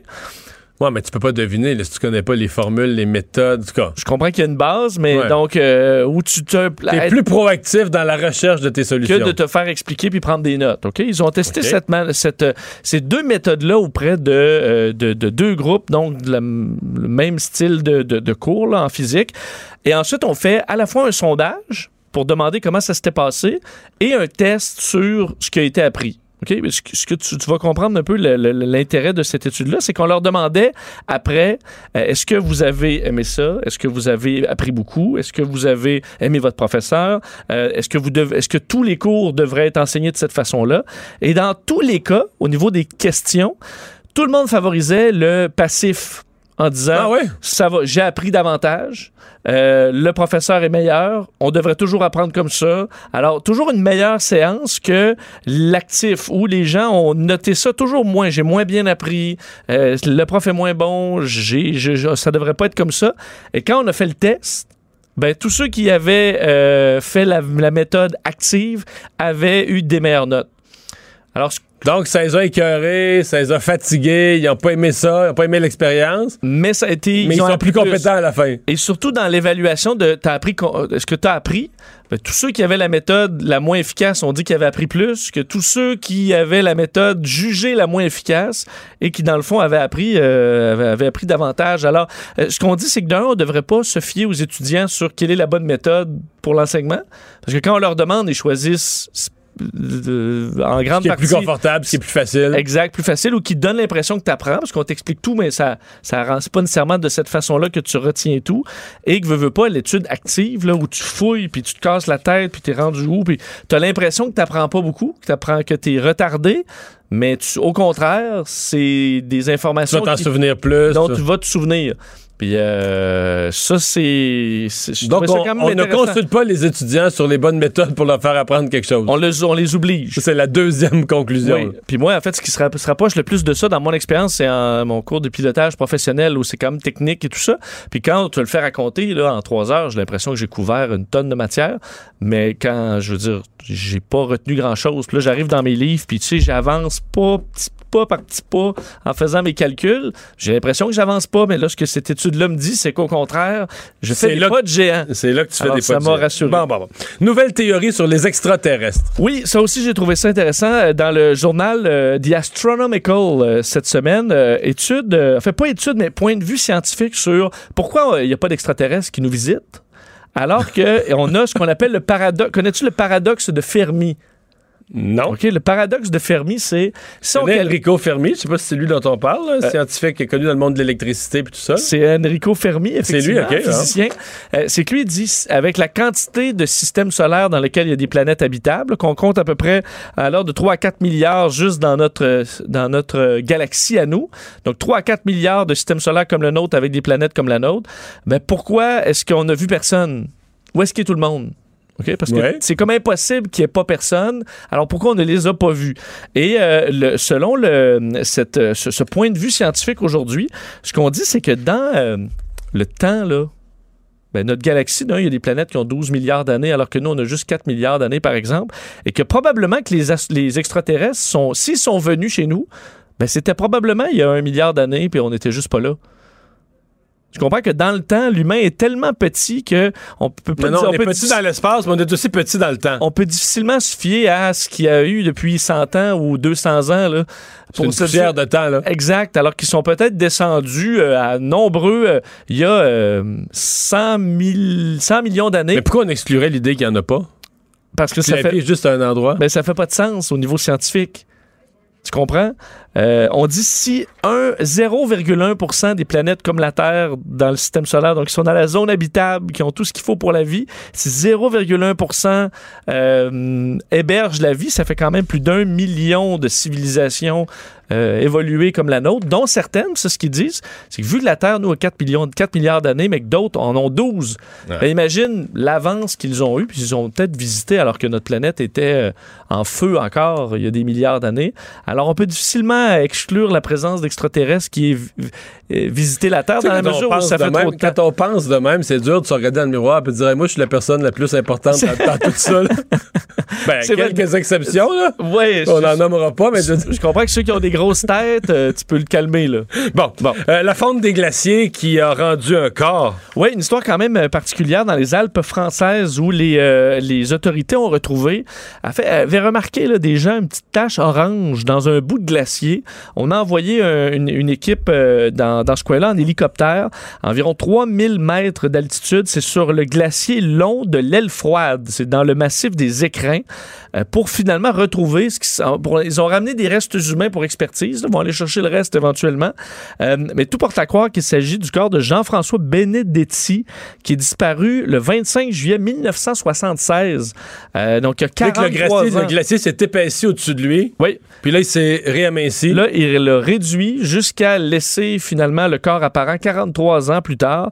Euh, ses parents sont décédés, mais son frère est toujours euh, en, vie et d'ailleurs poursuivait les, recherches depuis ce temps-là. Évidemment, pas euh, tous les jours, mais suivait toujours l'évolution. Et d'ailleurs, certains experts lui avaient, avaient dit au père qui était encore en vie l'an dernier en disant ça va probablement prendre 50 ans avant que votre fils, que le glacier le libère à nouveau. Et finalement, ça en aura pris 43. Alors, euh, il a pu être, euh, être retrouvé finalement.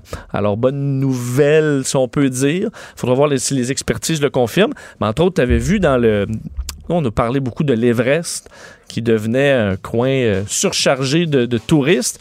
Euh, ben, là, on a le nouveau problème des corps. Il y en a déjà, toujours eu un problème de cadavres, mais maintenant, c'est que tu as des cadavres qui dégèlent en raison des, euh, des changements climatiques et c'est une problématique de plus en plus importante dans ce coin-là. Mais ça, ce que je retiens de l'actualité d'aujourd'hui, moi, c'est qu'au tournoi de golf du Canadien, la direction du Canadien est optimiste, puis l'Auto-Québec l'est moins. Euh, Effectivement, Carey Price dit que là, lui ne veut pas être un de ceux qui en font leur carrière sans avoir de réelles chances de gagner la Coupe Stanley. là. Alors, euh, il a dit aujourd'hui qu'il voulait pas être un de ceux-là.